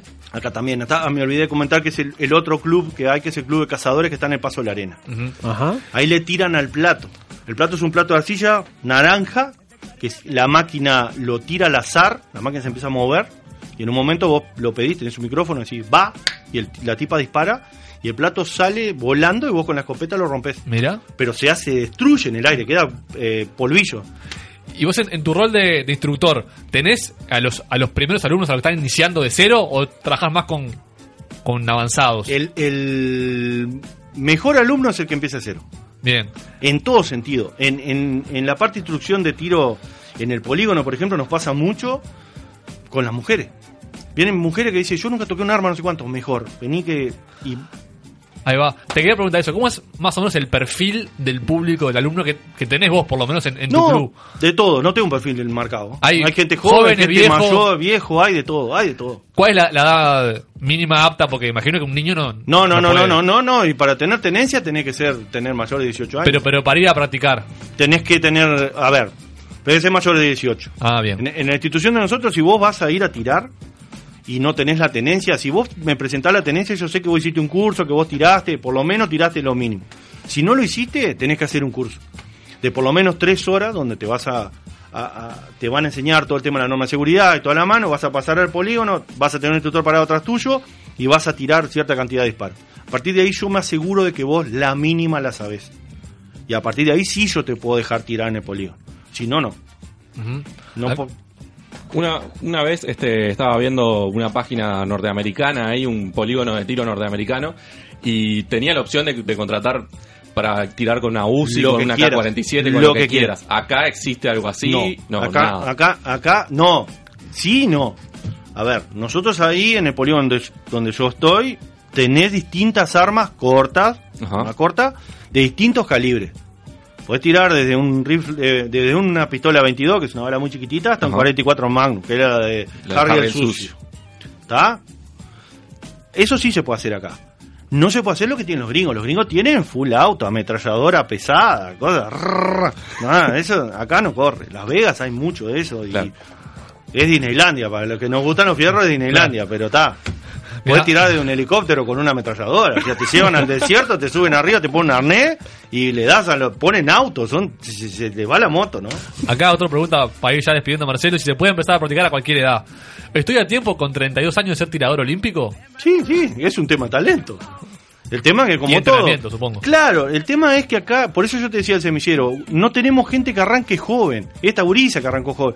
Pues si no, no hay manera. Se probó decir, che, vamos a hacer una. una- cuando hagan la- las tiradas de aire, vamos a hacer una de, de- de jóvenes, hasta 15 años, que vengan con la chumbera de la casa para tirar y vamos a dar una medalla al tipo para ver si incentivan. Y no hubo caso. Porque pasa que, el, mirá la fácil. La más barata es aire, chumbera. Te compras una chumbera, vas a tirar, anda más o menos bien. Bueno, perfecto. Primer año saliste campeón de juveniles. Che, ¿cómo sigue esto? Y mirá, te vas a tener que comprar una- un rifle de aire de verdad. Voy, ¿de qué estamos hablando? Y entre 3 y 4 mil dólares el rifle. Ah, ¿y qué más lleva? No, una chaqueta de tiro y un pantalón. ¿Y cuánto sale? Y unos mil euros más o menos. Porque tiene que ser certificado, no es cualquier chaqueta ni cualquier pantalón. Y entonces, ya está, ¿viste? Y- Tremendo. La motivación Los que, es complicada. los que accedemos a la parte de tiro normalmente ya somos todos veteranos porque tenés que tener cierto poder económico, si no, no hay Claro. manera. Sí, sí. Yo asocio mucho la chumbera con la persona del interior. Sí, claro, ni Es- hablar. es- Yo soy de Artigas. Claro. Bien. Sí, Cuan- sí. Cuando hablabas de, de eso de que eras niño y tu padre te regaló campo, campo abierto y Sí, salíamos en la bicicleta con la, con la chumbera atada en la bicicleta, creo que Claro. yo decía. Ahora si salís con una chumbera a la puerta de tu casa y a los cinco minutos te sarjeo. Bueno, muy interesante de verdad la, la- todas las historias de Marcelo. ¿Viniste armado? No. Está, entonces le vamos a preguntar tranquilo la última Sí, pregunta dale. que le hacemos a, a todos los invitados cuando, cuando los estamos despidiendo. Y es, si en tu ambiente, ambiente del tiro, se levanta, se consigue pareja de ocasión, amor Difícil, ocasional. No, dificilísimo, dificilísimo. No, ¿Por qué? esa, esa de estar atrás de la tiradora. No, sí. la, la gran, Tranquilo, la Titanic. gran Titanic, sí, pero no, no, es muy difícil. No es un ambiente de, le- de levante, es muy difícil. Poca presencia femenina va a empezar. Claro. Y no, no hay, no hay, no hay mucha chance. Mucha chance. La orejera como que no ayuda No, tampoco, el Porque- diálogo es mortal. Que- que eh. estás muy linda. No, no, no, no corre, no corre, no corre, no hay manera. Excelente. Bate un ambiente muy, muy, desgraciadamente, muy masculino, ¿no? Marcelo, muchísimas gracias. Por favor, a las órdenes. Muchísimas Nosotros vamos a seguir con Tampoco Tan Así, obviamente. Después del corte se viene, Se viene la columna de arte con BoJack. Horseman. Ya seguimos. Tampoco están así. WhatsApp 092-633-427. qué manera de tirar bolazo, qué disparate vos. Natalia Natalia es Stephen Hawking al lado de esto. Baila que baila, baila, baila el corazón. Somos argentinos, somos uruguayos, pero chileno no. Chile afuera, Chile la re con con con chileno chupapi. Que no rompa las pelotas, es impresentable la gorda esa. Es peor que en el, en el uno, ¿viste? bueno, esta es peor. Abre, abre los paquetes con los dientes, es un enchastre. Manda tu mensaje de audio a nuestro WhatsApp 092-633-427. Estás escuchando. Estás escuchando. Tampoco están así. Tampoco están así. Guatemala, la tierra del Suchitepeques, Huastatoya y Malacateco, donde van a jugar los uruguayos de Arrampla, Sudamérica o Boston River.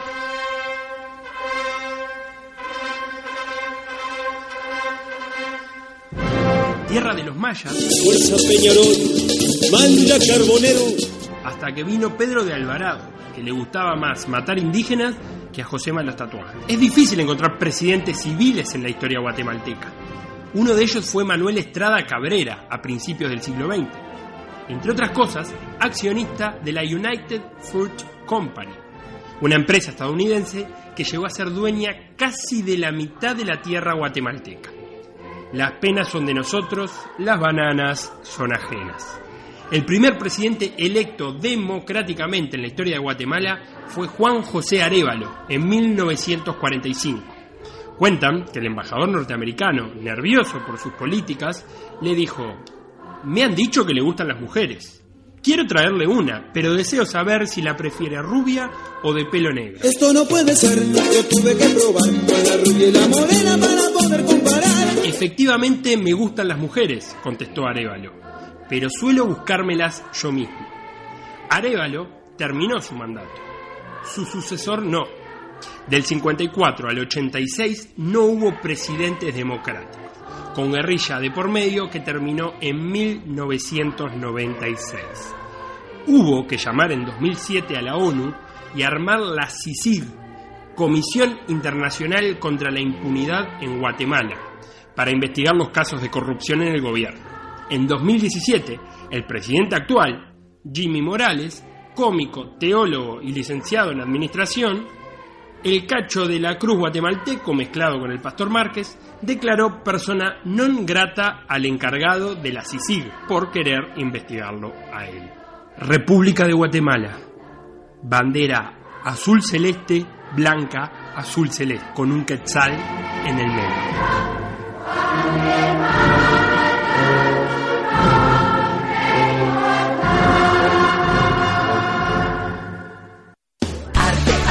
Todas partes, importante es expresarte, lo que sientes lo comparte. En Tampoco están así. Me gusta el arte.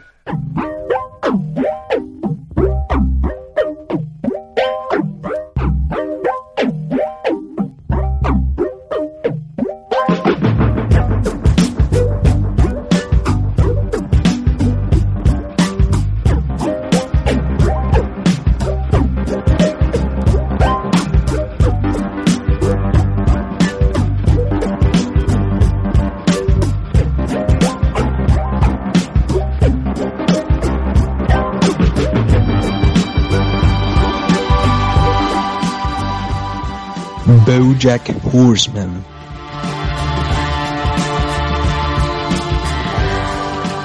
BoJack Horseman.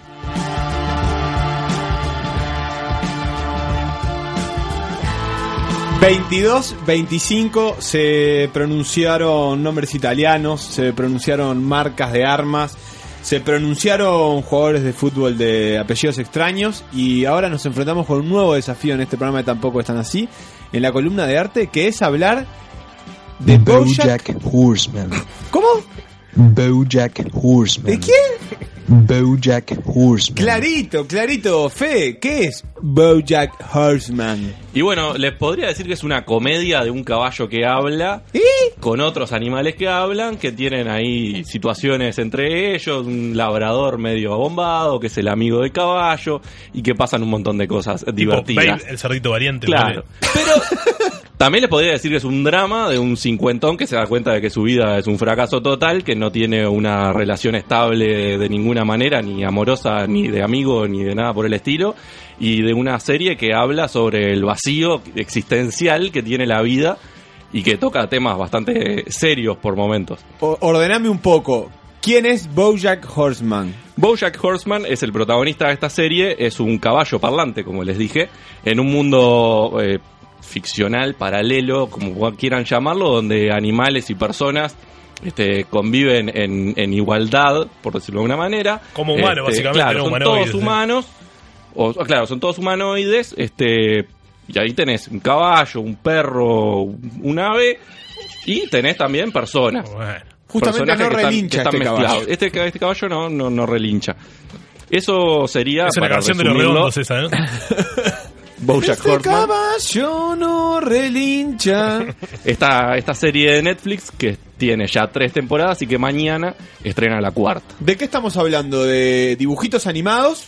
Estamos Antes hablando de nada. animación para adultos, esa cosa tan mal vista por muchos y tan adorada por otros. ¿Y de duración de cuánto de los capítulos, más o menos? Unos 25 26 minutos cada capítulo. Y te mato si te pregunto si las, las temporadas, ¿cuántos capítulos tienen? Cada más o menos. ¿Estamos tiene- hablando de, de, por ejemplo, de todas las semanas durante 54 semanas o temporadas de 10, 12 capítulos? Todas las temporadas son de 12 capítulos. 12 capítulos, ¿Y hay bien. cuántas temporadas? Hay tres, mañana se estrena la cuarta, como dije hace un ratito, y hay un este especial de Navidad que salió hace, hace- cuando terminó la primera temporada. O sea que es una serie que también sirve para ver de un tirón, digamos. Claro, es, es muy mirable de un tirón. ¿Dónde se puede ver?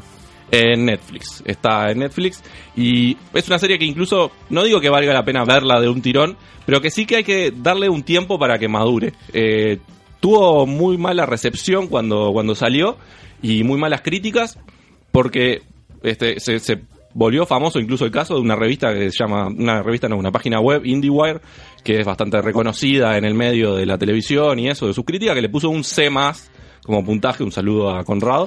Sé más Este, que en la escala americana, ¿qué claro, sería? Una la A sería lo mejor, la A sería lo mejor, claro. La C es un puntaje bastante mediocre para una serie. Por ejemplo, el que puede haber tenido la niñera, una cosa así. Claro, y esa misma publicación a fin de año lo puso entre las mejores series del año.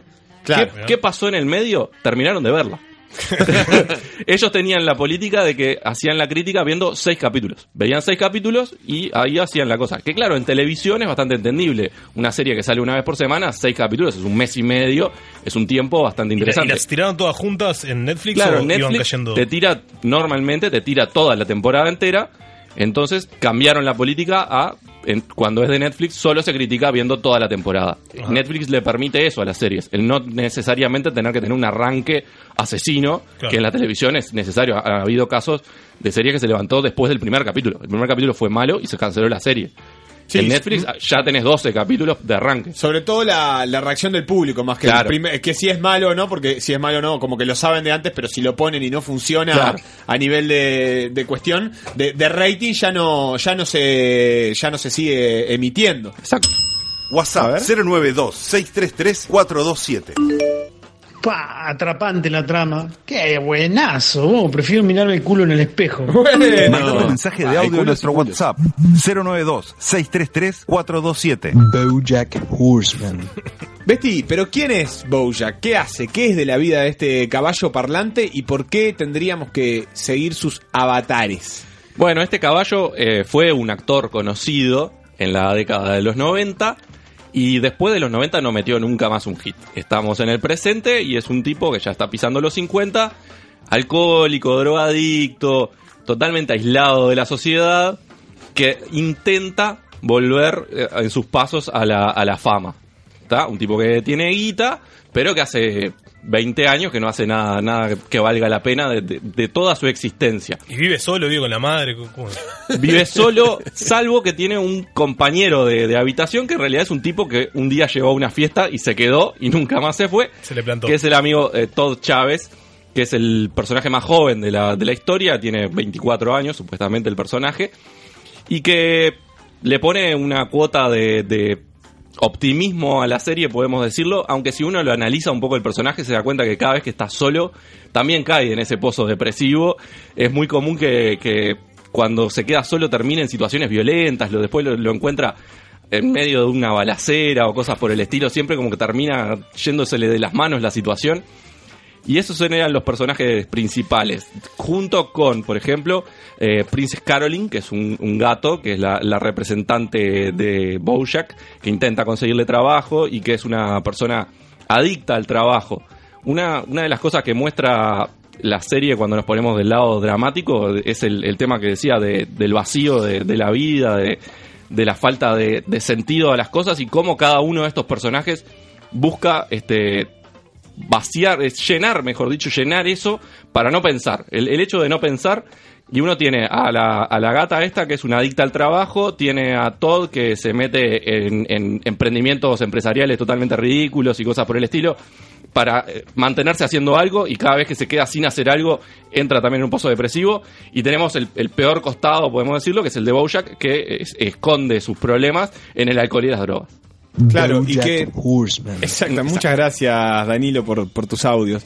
Eh, es una serie que, que, por un lado, como que te abraza, es como que te abraza y te da una puñalada mientras te abraza, ¿no? Porque te agarra un poco desprevenido. Uno ve una serie animada y espera que se parezca quizás más a Padre de Familia o algún tipo de animación para adultos de ese estilo. Y si la encara así, se va a sentir... eh, se va a sentir apuñalado por la espalda porque lo que se va a encontrar en algunos momentos son dramas bastante profundos y, y capaz que no es eso lo que la gente está buscando con, con- con el dibujo de animación y si lo que está buscando es como un- el pasatiempo, capaz que no es la serie más recomendable. Yo diría que es como una serie para encarar como una serie de verdad y hago comillas con mis dedos mientras drama, digo sí, esto. dramática. Sí, Eh, claro. Que no significa que no tenga altas dosis de humor y que sea divertida, pero hay que encararla como una serie también dramática porque en definitiva también es lo que es, ¿no? Sí, por eso que decís vos es que se ha vuelto una serie un poco de culto, ¿no? No es como para todo el mundo, es una serie que sí, que es para un público específico. Primero por el tema de que es una animación para adultos y que ya divide las aguas. Y después el hecho de que al ser una animación para adultos, que no es una comedia de que uno termine a las risas tirado en el piso, sino todo lo contrario.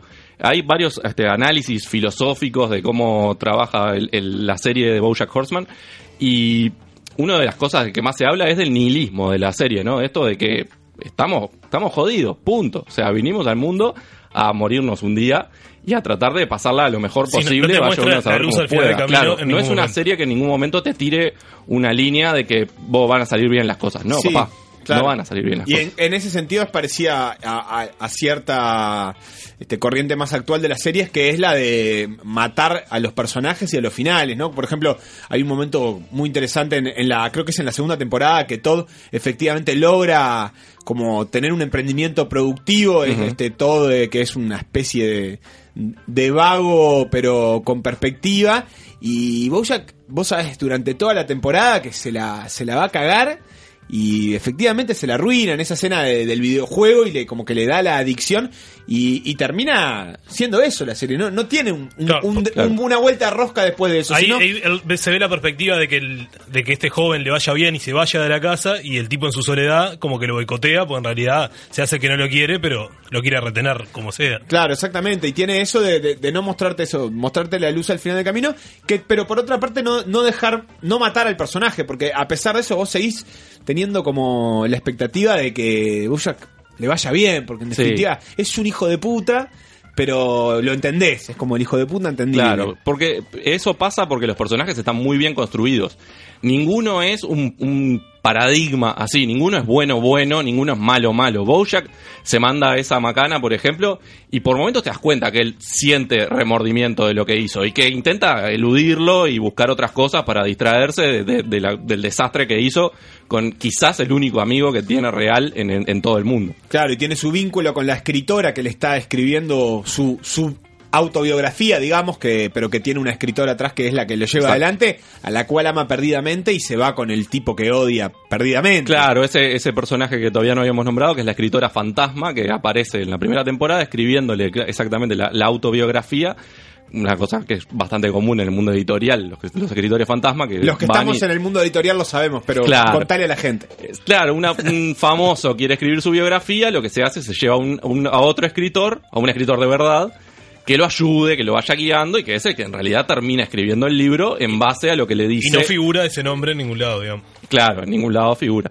Es Eh, una nerd de campeonato. Es una nerd de campeonato la cual se enamora que está casada con el que te parece el tipo perfecto y que a ella le cuesta bastante aceptar la, la perfectitud de su pareja porque ella se da cuenta que ella no es perfecta ni ahí. Sí, además él es un estúpido. ¿no? Y él, claro, esa, eso de ser perfecto en realidad termina siendo un banana. Y Besti, y otra, una cosa que me fascina, ya entrando en el plan de la charla, simple charla. Exactamente, es, por eso estamos. em, la, la elección de los personajes, por varios motivos. Primero porque si- el, el- el- este especie de villano, pero villano por el- es contradictorio, porque es como el, es como el que odia a Bojack por ser bueno. O sea, es como el villano de, cargado de bondad. Está caracterizado por un labrador, por un, en realidad por un golden. Y es la elección perfecta, porque ese perro es el perro que te revienta de que sea tan bueno, Claro. que le puedas pegar una patada en la cabeza Y vuelve que- riéndose. y en realidad es exactamente eso el personaje y además tiene te genera esa eso eso que tiene bueno la serie que es trasladarte a vos eh, a la culpa porque en realidad estás enojado con un tipo que no hace nada malo que todo lo que hace es con bondad y que será un estúpido en definitiva pero es bueno Eh, y ahí te, te, pone a vos en lugar decís, estoy hinchando por el hijo de puta drogadicto alcohólico en vez de por el tipo que hace bien las cosas y, quiere que le vaya bien a los demás. Es- ese tipo de contradicciones en las que te pone la serie está bien. Y lo otro que me fascina me fascina es este la, inter- la, mm, la inclusión de estos personajes animales, con humanos, con todo, con una coherencia perfecta en la que nada es raro. Los Claro. paparazzi, por ejemplo, son pajaritos que se asoman a las ventanas volando, y no es raro. Y, y los animales que son animales de repente tienen son humanos, pero de repente tiene conductas animales y son absolutamente razonables, como por ejemplo, la gata se crispa o si le tirás un ovillo de lana, juega y no es raro, ¿no? En el mundo de, de Bojack. Claro, esos son, Bojack Horseman. esos son los momentos más de, de comedia que tiene la, la trama, que es cuando los animales sí, se comportan como, como ellos, o cuando aparecen personajes famosos y lo que hacen son juegos de palabra con sus apellidos. Quentin Tarantino es una tarántula, cosas por el estilo que aparecen así. Pero a nadie le sorprende, No, digamos, no, no. es que eh, eh, Todd dice, ¡ay, una tarántula! No, Nada, no, no. es una tarántula y le tirás a. La tipa es una representante exitosa o no, eh, que laburante y de repente se distrae con un ovillo de lana y esa- esas cosas son perfectas. Yo Hablando que- de, de los juegos de palabras, me acuerdo que lo hablamos en su momento, Sebastián, de, de las dificultades que genera a la hora de subtitulado con los juegos de palabras y los nombres. y- que tiene, tiene un, es un desafío importante. Sí, ¿no? eso es cierto. Sí, la verdad que nunca, admito que nunca la vi en español para ver cómo, cómo manejan No, esas no, pero cosas. mismo los subtítulos. Sí, en los subtítulos sí, a veces se, se les complica, tienen que, que inventar algo que no dijo solamente para poder lograr un juego de palabras. Besti, ¿cómo se lleva con, con el mundo de, de la, de la industria, con la industria del cine, digamos? Porque es una serie que mira mucho para adentro, tiene algo en la trama parecido a, a Bergman, por ejemplo, en esto de, de- de- del actor que vuelve de la... que, trata de volver a, a un éxito. Que, que- que medio que lo niega, pero hace constantes referencias a, la- a la industria del cine, a la industria de la, de la televisión y referencias que suelen ser ácidas, que suelen ser picantes.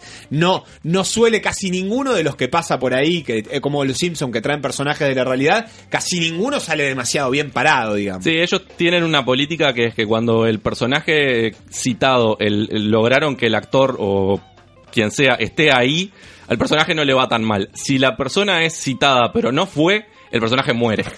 Pasa con- o, o le pasan cosas horribles. Por ejemplo, Andrew Garfield aparece en un capítulo. ¿Quién es Andrew Garfield? Eh, Spider-Man, pero no el último Spider-Man, sino el anterior. Este tiene otro montón de películas, pero claro, está en Dunkerque también. Eh, Andrew Garfield eh, se rompe todos los huesos. Entra en, una, en- entra en una tienda de disfraces que había abierto todo, la tienda de disfraces de Halloween que abre solo en enero, algo que no tiene ningún sentido, porque hay que no sepa, Halloween es en octubre.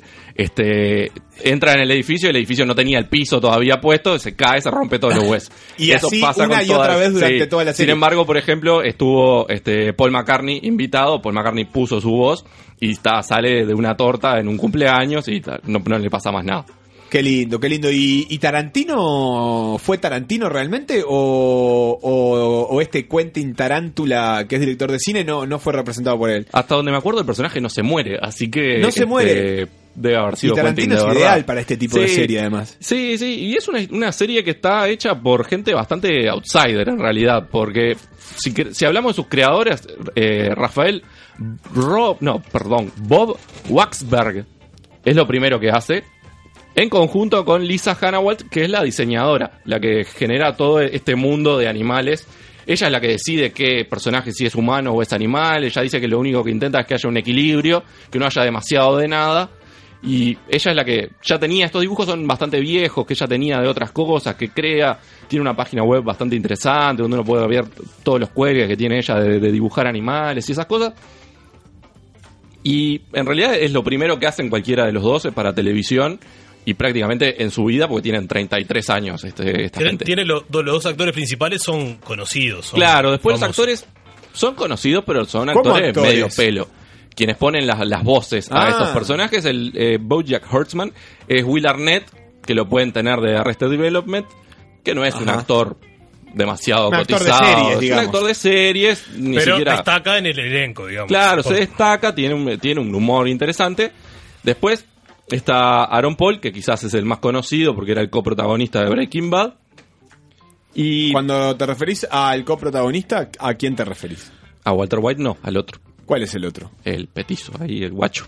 Ah, el, el, El rubio joven. El joven. Claro. Jesse Pickman. Ese mismo. Bien, bien, bien. Perfecto. Y después tenemos un montón de NN. Está Alison Brie, que participó de Mad Men y de Community, pero Community es una serie que no, no la vio mucha gente que digamos. Y después el resto son más bien actores que normalmente trabajaron poniendo voces en, en- en dibujos. ¿Y No- cuánto no- habrá influido eso en, en la libertad que tiene la serie para cagarse en todo? Claro, probablemente eso haya ayudado este, a, que, a que sea este, este- esta visión de Hollywood que después se transforma en Hollywood cuando le roban la D al cartel y que sí, hablan bastante abiertamente de, de lo que es la, la lucha por llegar a algo que es algo que podríamos decir que están viviendo en carne propia todos estos personajes, el tratar de llegar en una industria que es una picadora de carne.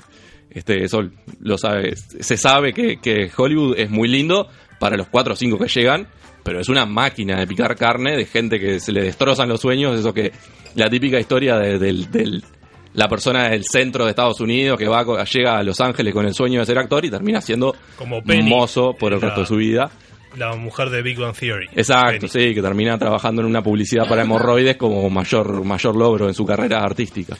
Eh, tenemos una serie entonces para adultos, animada, adultos, sí. eh, de un mundo, debe tener un nombre técnico, pero que mezcla perfectamente lo mágico ficcional con lo real, que mezcla animales con humanos con absoluta normalidad, sin que eso represente este, una, una fantasía para, para los personajes ni nada por el estilo. ¿Qué te tiene que haber gustado? Para que te guste Bojack, ¿Qué, qué, qué si para recomendarle a alguien, mirá, si te gustó esto, esto y esto, mm, capaz que por este lado puedes encontrar algún tipo de satisfacción. Yo a priori me, me imagino que te tienen que gustar esas series en las que el cariño por los personajes va a ir y va a venir. Eh, Claro. Pienso, por ejemplo, a Breaking Bad le gustó a todo el mundo, digo, pero si te asustaste con Walter White y, te, y dijiste, ah, no, qué feo, cómo va a matar gente, esta no es para vos, eso sí, seguro. tal vez series donde normalmente eh, el héroe es más, es más que héroe, es un antihéroe. Series donde el humor no necesariamente sea de carcajada ni nada por el estilo, que tenga un humor más, más sutil. Series que tengan cierto cuidado por lo estético. Ese tipo de cosas, si te gusta eso, un cine más independiente, capaz, ese tipo de cosas, si te gusta eso, este te va, te va a gustar esta serie. ¿No hay, no hay algo de los Simpsons en el sentido bueno, es un es una cosa animada, es una cosa eh, Claro, la con un referencia humor ácido. es como ineludible. Es, eh, los Simpsons son como la, la meca de- de- del humor este animado para adultos. Yo no le veo mucho de los Simpsons. Yo creo que los Simpsons, por ejemplo, los puede ver un niño, por más que a veces hacen chistes Sí, claro, que son no para tiene- adultos, los puede ver un niño nivel, sin embolarse. Yo creo que si le pones Bojack a un gurí, se agarra un No, yo embole de que que, de repente si te gustan los Simpsons es posible que te guste Es posible, sí, sí, pero creo que, claro, los Simpsons abarcan un público mucho más grande, Sí, entonces claro. creo que vas a encontrar más gente que no le termine gustando que gente que sí. Capaz que series como fueron Los Reyes de la Colina, que no tenía, que no era de humor. ¿Sabes a cuál me, siempre me hizo acordar que creo que me gustaba solo a mí? Mm, American American Dad, la de la gente de la CIA que me parecía que tenía por momentos un humor eh, súper transgresor. Sí. A veces parec- me parecía media pava, pero por momentos Sí. me con- lo encontraba haciendo chistes eh, sexuales o de política. Sí, muchas veces o más volcado de los política. afganos o Claro. de, sin ningún tipo de Sí, cuidado un costado mucho más político. con un costado más político y siempre Bojack por alguna razón que capaz que solo me pasa a mí, capaz que es por la ignorancia, me, me hizo acordar a ese tipo de, de serie de- que también era animada, por supuesto, pensando en series animadas. Llega un mensaje de un tocayo tuyo, Federico. Dice: Ya me perdí. ¿Sale el hombre araña en la serie? Entonces, Bojack Horseman, ¿va a salir en Los Vengadores? Eh, no, todavía no está confirmado que salgan los Vengadores. Estaban discutiendo, ¿es él o Ultratón? Están ahí, ahí en discusiones. Si Sí, Cacho. Bochinche cede los derechos de, de Ultratón, entra Ultratón. Bo, eh, Bojack Horseman sale por Netflix. Mañana se estrena la. Muchas gracias. Claro. Eh, la cuarta temporada y va a estar toda disponible. Para Vestí. exactamente. Para quien ya la vio, a partir de mañana va a tener 12 capítulos más. Para quien no la vio, ya tiene 36 y a partir de mañana va a pasar a tener 48 capítulos Más el especial de Navidad. más el especial de Navidad para seguir las historias de este caballo parlante y ver en una serie mezclado el nihilismo, el existencialismo y el absurdo. A Con mí- referencias claras a estas este, corrientes filosóficas. A mí es una serie que me realmente me partió la cabeza. Me, capaz que es difícil, a uno le cuesta, uno es bastante hijo de puta para no le da para poner un- una serie animada entre las más lindas que vio o lo mismo con las películas. A veces ves una película animada y decís, ah, bueno, pero era de dibujitos. Pero realmente me parece que es una serie que, que, que marca marca una, un estilo Que se y que la se ves y es, eso es- inconfundible. Y para, para el que no la vio y no quiere ver los 36 capítulos, le recomiendo por lo menos que busque el capítulo abajo del agua, el capítulo que es mudo. Ese capítulo es una joyita Sí, de es una joyita, pero debe ser muy difícil entrarle a la serie por ese lado. No, No, obviamente, pero si solo querés ver un capítulo, Claro, querer una rareza, digamos. querés ver algo raro, querés ver de qué se trata este mundo de animales mezclados y eso, mira ese capítulo que es una belleza. Es, un- es una belleza. Bojack Horseman, mañana por Netflix toda la temporada. Parece que no hubo gol porque en la tribuna me hacen el típico gesto con los brazos arriba de cuando un, un cuadro yerra una clara Claro. oportunidad de gol y la tribuna mientras se toma los genitales le hace ese, ese, gol- ese, ese gesto. No hubo gol, nos vamos. ¡Ah! Bueno, el que tenga, el que lo tenga Sí. por ahí se lo están viendo afuera. Y nos bueno. vamos y volvemos con un epílogo que promete. Y no cumple.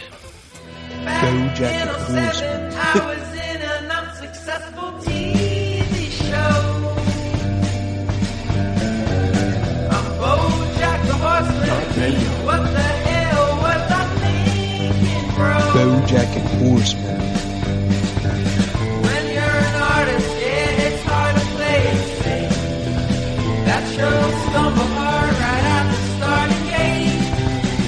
Wonder if I'm ever gonna get another chance. Indian whispers Yeah, I'm not a horse, I'm an ass. Bojack Horseman.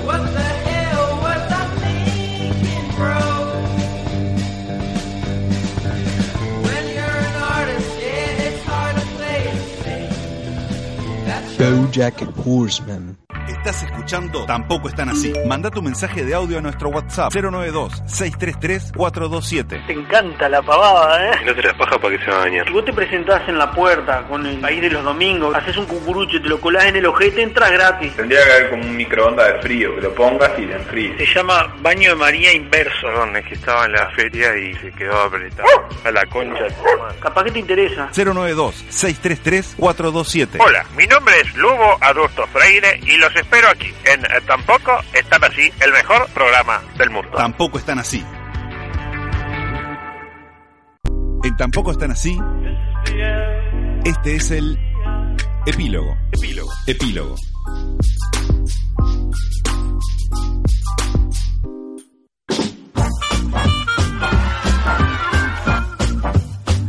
Arca Willy, Federico. Estamos, Pará, estamos, estamos en los últimos 10 minutos, tampoco están así. Los 10 minutos de epílogo. Eh, momento en el que más extrañamos a Alfa en la semana, ¿no? Que es cuando jugamos. Exacto. El hombre más competitivo tampoco están así, está en Colombia, le mandamos un abrazo, pero vamos a jugar al trivia. Yo, yo lo, lo estoy llamando. No atiende. Seba, ¿te vas a portar bien? Yo Carlos quiero- ¿usted va a jugar también? Un jugador de los que no hay. Willy, te quiero más atento eh, que la vez Sí, pasada. sí, yo lo que quiero es eh, avisarle a mi señora que hoy no le toca porque estoy viendo a Santi Urruti acá en la en BTV. Y Así Besti- que no me espere. Y Betty que es el actual bicampeón. Eh, sí, tengo acá la, la corona. Así que pavada. de ¿Dónde va, pa? Es grande la corona. Fede, poné música acorde y vamos a la empezar a lo preguntar. que será el bastón. ¿Quién quiere arrancar? Gracias. Eh, Williams. Williams. Williams. ¿De qué puerto italiano fue imposible sacar el cuerpo de San Nicolás? Para mí el de Génova. No. Pero Eh, él la sabe, él la sabe lo que pasa en la respuesta. Eh, bueno, de la ciudad donde nació Moravito también, de Módena. No. Puerto de Nápoles. No. El puerto de Sicilia. No, era otro equipo, el Bari. Ah, Gregorio Era- pensé que era con chiste, tipo del puerto de palo cerrado. Willy, ¿qué actriz uruguaya nos deslumbró Lonja. con Emily? Uh, Carmen Morán. No.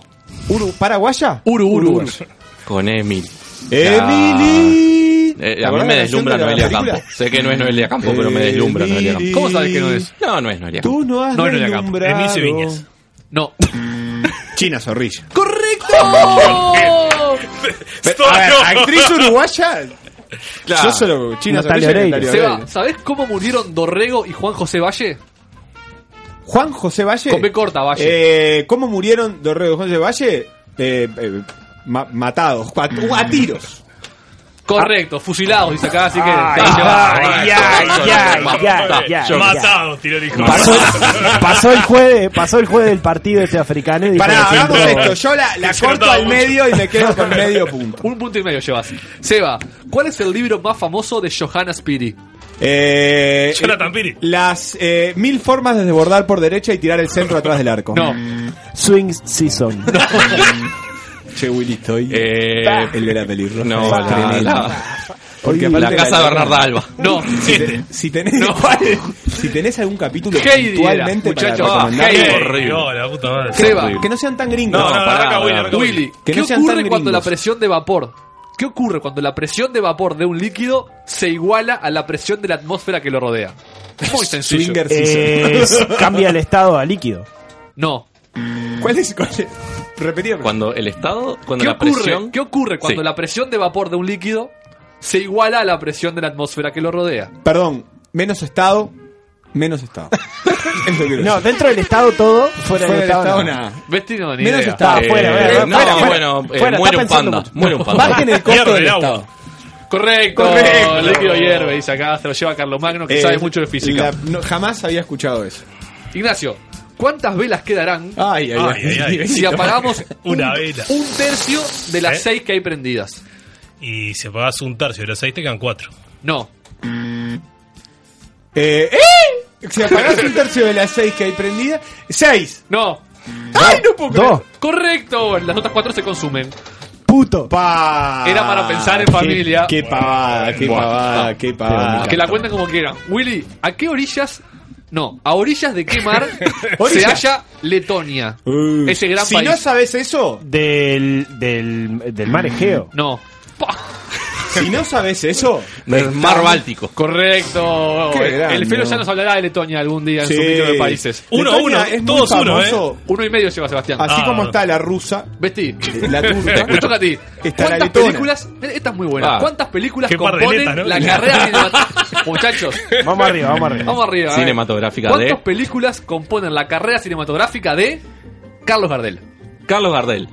Eh, contando Los Vengadores, hizo eh, cuatro. No, Entre 24 y 26, 25 puntualmente. no, Una. no. Ocho.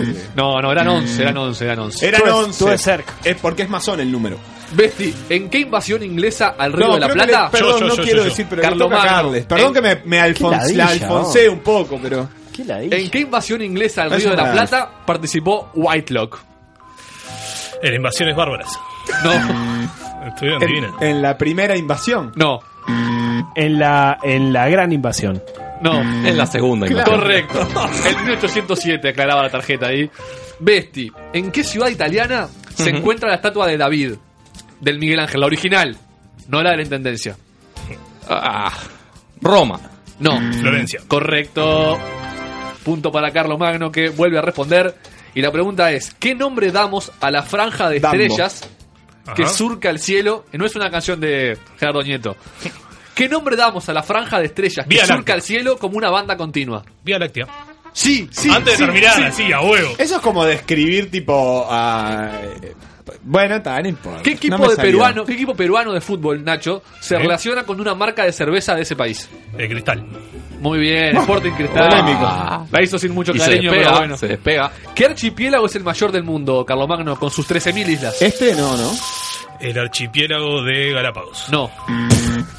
Eh, eh, Ah. ¿tie- ¿Tiene un nombre puntualmente? Puntualmente. Yo, si te lo señalo en este mapa, ¿vale? Sí. Este, No. el de Canadá. No. ¿Canadá? Y El- el, que está el- ahí, es ese. Sí, ahí en el Mar del Norte hay mucha el, isla. el archipiélago. Ah, no.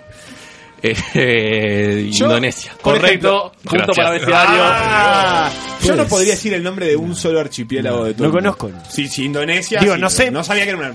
Bestiario. ¿Quién compuso el tema de la película Candilejas? si no sabes eso. Cándile. ¿Sabes cuál es la candileja? Eh, se deja, se deja. Eh, Néstor Bueno. No. Tormenta Pintos. No, gran basquetbolista. ¿Es una película uruguaya? Eh, No creo porque el autor. Ennio Morricone. No. El Tonino Carotone. No. Charlie Chaplin, nada más y nada menos. Conducía. ¿Quién eh, ¿Carlomagno puede ser? Sí.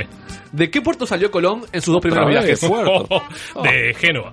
No. Del puerto de Palos. Muy bien. Ya Oh, por Palos de Moguer. Por favor. Por favor. Eddie, Eddie. ¿cuántas óperas Opa. compuso Beethoven? Cero. No. Cinco. No. Una. Correcto. Sí. ¿Cuál? Esta. Eh, el anillo de los nivelungos, no. Fidelio. Pero igual el punto es El tuyo, anillo de bestiario. los Muy bien. nivelungos. Esa Tenemos de nombre. Esa de. El anillo del Nibelungo es el que el que se le rompió de a tu hermana, ¿puede de ser? ¿O no? ¿En qué país del continente americano sexual. Escucho. se encuentra el cabo Murchison? ¿En qué qué? Eh, depende, porque Murchison es muy de mudarse. Creo que hay- ahora Ah, muy está, bueno, muy está bueno. viviendo en Chile. Hay en muchos No. lugares. Eh, ¿Está, ¿Está Alf en la línea? ¿Cuál fue la Hola, pregunta? ¿Es así? Hola, Alf, te escuchamos Alf. fuerte y claro. ¿En qué país del continente americano se encuentra el cabo Murchison? Por favor. Bueno, muchas gracias. Alf. Bueno, Carlos, Bueno, le toca a vos. Muchas gracias. Estados Unidos. No. Canadá. ¡Correcto! Alf, Quiero- ¿cómo, cómo estás pasando, Alf? Alf puso que no podía hablar porque no andaba el internet. No tiene nada que ver con que estuviera en pedo, que hubiera apagado el teléfono ni Alf, nada. ¿cómo estás? ¿Cómo estás? Bueno, se nos corta. Muchas gracias, muchas gracias. Muchas gracias. Tuvimos un móvil en vivo desde Colombia. Mirá qué fácil esta. A vos que te gustan los ¿Estás familiares. sí. o- ¿Quién o era no? la prima de la Virgen María? Magdalena. No. Eh, Ana. No. Yo no hablo de la vida privada de los demás. Eh, chiquita. No. Tete. No. Era Santa Isabel. ¿En qué océano? La Willy- Virgen, la- esa familia tenía mucha... ¿En qué océano se encuentra la isla de Sumatra? En el Índico. Muy bien. ¿Sabes por qué sabe Willy Willy eso? Porque Willy fue a Nueva Zelanda y Claro. la vio por arriba. Nos queda un minuto, La ¿eh? misma persona. Capaz que no. ¿Qué actriz fue nominada al Oscar por el film Casino en 1995? Ojo que, ojo que Eh, casi no lo gana, ¿eh? eh, Oh, Sharon bueno. Stone. Sí, sí, Sharon, sí, Sharon, sí, Sharon. sí, sí. Bien, Qué muy bien. remontada. ¿Cómo fue conocido? ¿Cómo fue conocido Está el bueno. cardenal Eugenio Pacelli luego del 2 de marzo de Y por 1939? violar un botín. El bufardo. Atendió, atendió un Violín, violín, Atendió un decía. pibe. No. Tienen que decir algo así como un seudónimo, ¿no? Le- eh, León ¿de qué? 13. No. Pío. ¿Eh? Pío. ¿Pío qué? Pío, pío. No.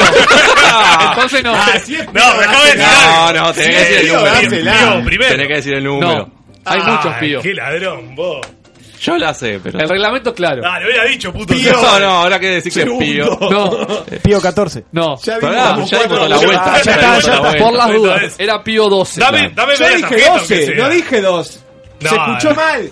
No, 2, no, no. te lo había Otra, terminado. otra de Eh, seudónimos, que es muy buena. Pío ¿Quién arranca? eh. Carlos Magno, que fue Sí, robado. porque de ponerla. ¿Cuál era el seudónimo del pintor Otro. El que te pintó. el- Domenicos Teotocopoulos? Uh, Y, Griego. y Greco. Muy bien, acá terminamos. Cuenta, muchachos. Cuatro. Cuatro para Besti nada más. Tres. Tres. 4. Y Carlos Magno tiene cinco, las puso todas sobre la mesa. Pero si se agarran los genitales al final se le debería Pará, quitar uno. ¿Quién ganó, Luigi? Ignacio Carlomagno. Muy bien. Eh, en ese emotivo acto le, le cedo Se el cinturón de campeón. En esto que es- ya es fuera de aire, ¿no? de tu madre. Para mí fue el mejor programa de- del año de Tampoco está así. Y El no estoy diciendo que coincida con, trivia, con ¿no? que no está Alf. Alfonso No, para nada. dijo dos palabras el programa de hoy que fue ni idea. No estoy diciendo que la, ni que la charlita, háblala, háblala. ni que las noticias, ni que la entrevista, ni que la columna de arte, ni que el epílogo hayan sido los mejores de la temporada porque no está Alf. No, No. lo estoy diciendo, ¿eh? Casualidades. No lo estoy diciendo. Qué gana de ponerla, ¿no? Muchachos, nos tenemos que ir. eh, ya Y se viene música en Mediarte. Y vean Swing Season Williams en X Ortiz. Y videos. además, ¡Chau! Alf es buena gente. O sea, no sé por qué están diciendo No eso. bailando, Yo no, no estoy diciendo bailando, que no sea buena bailando. gente.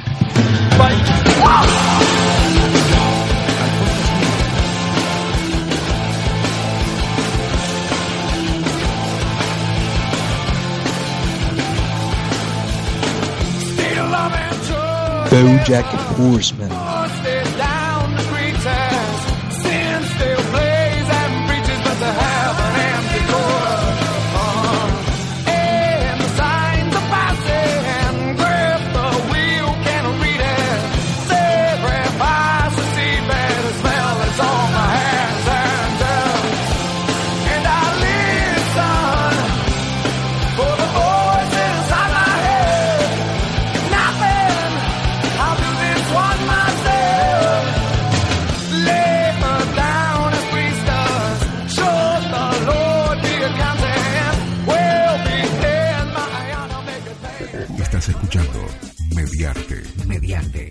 Canal de comunicación.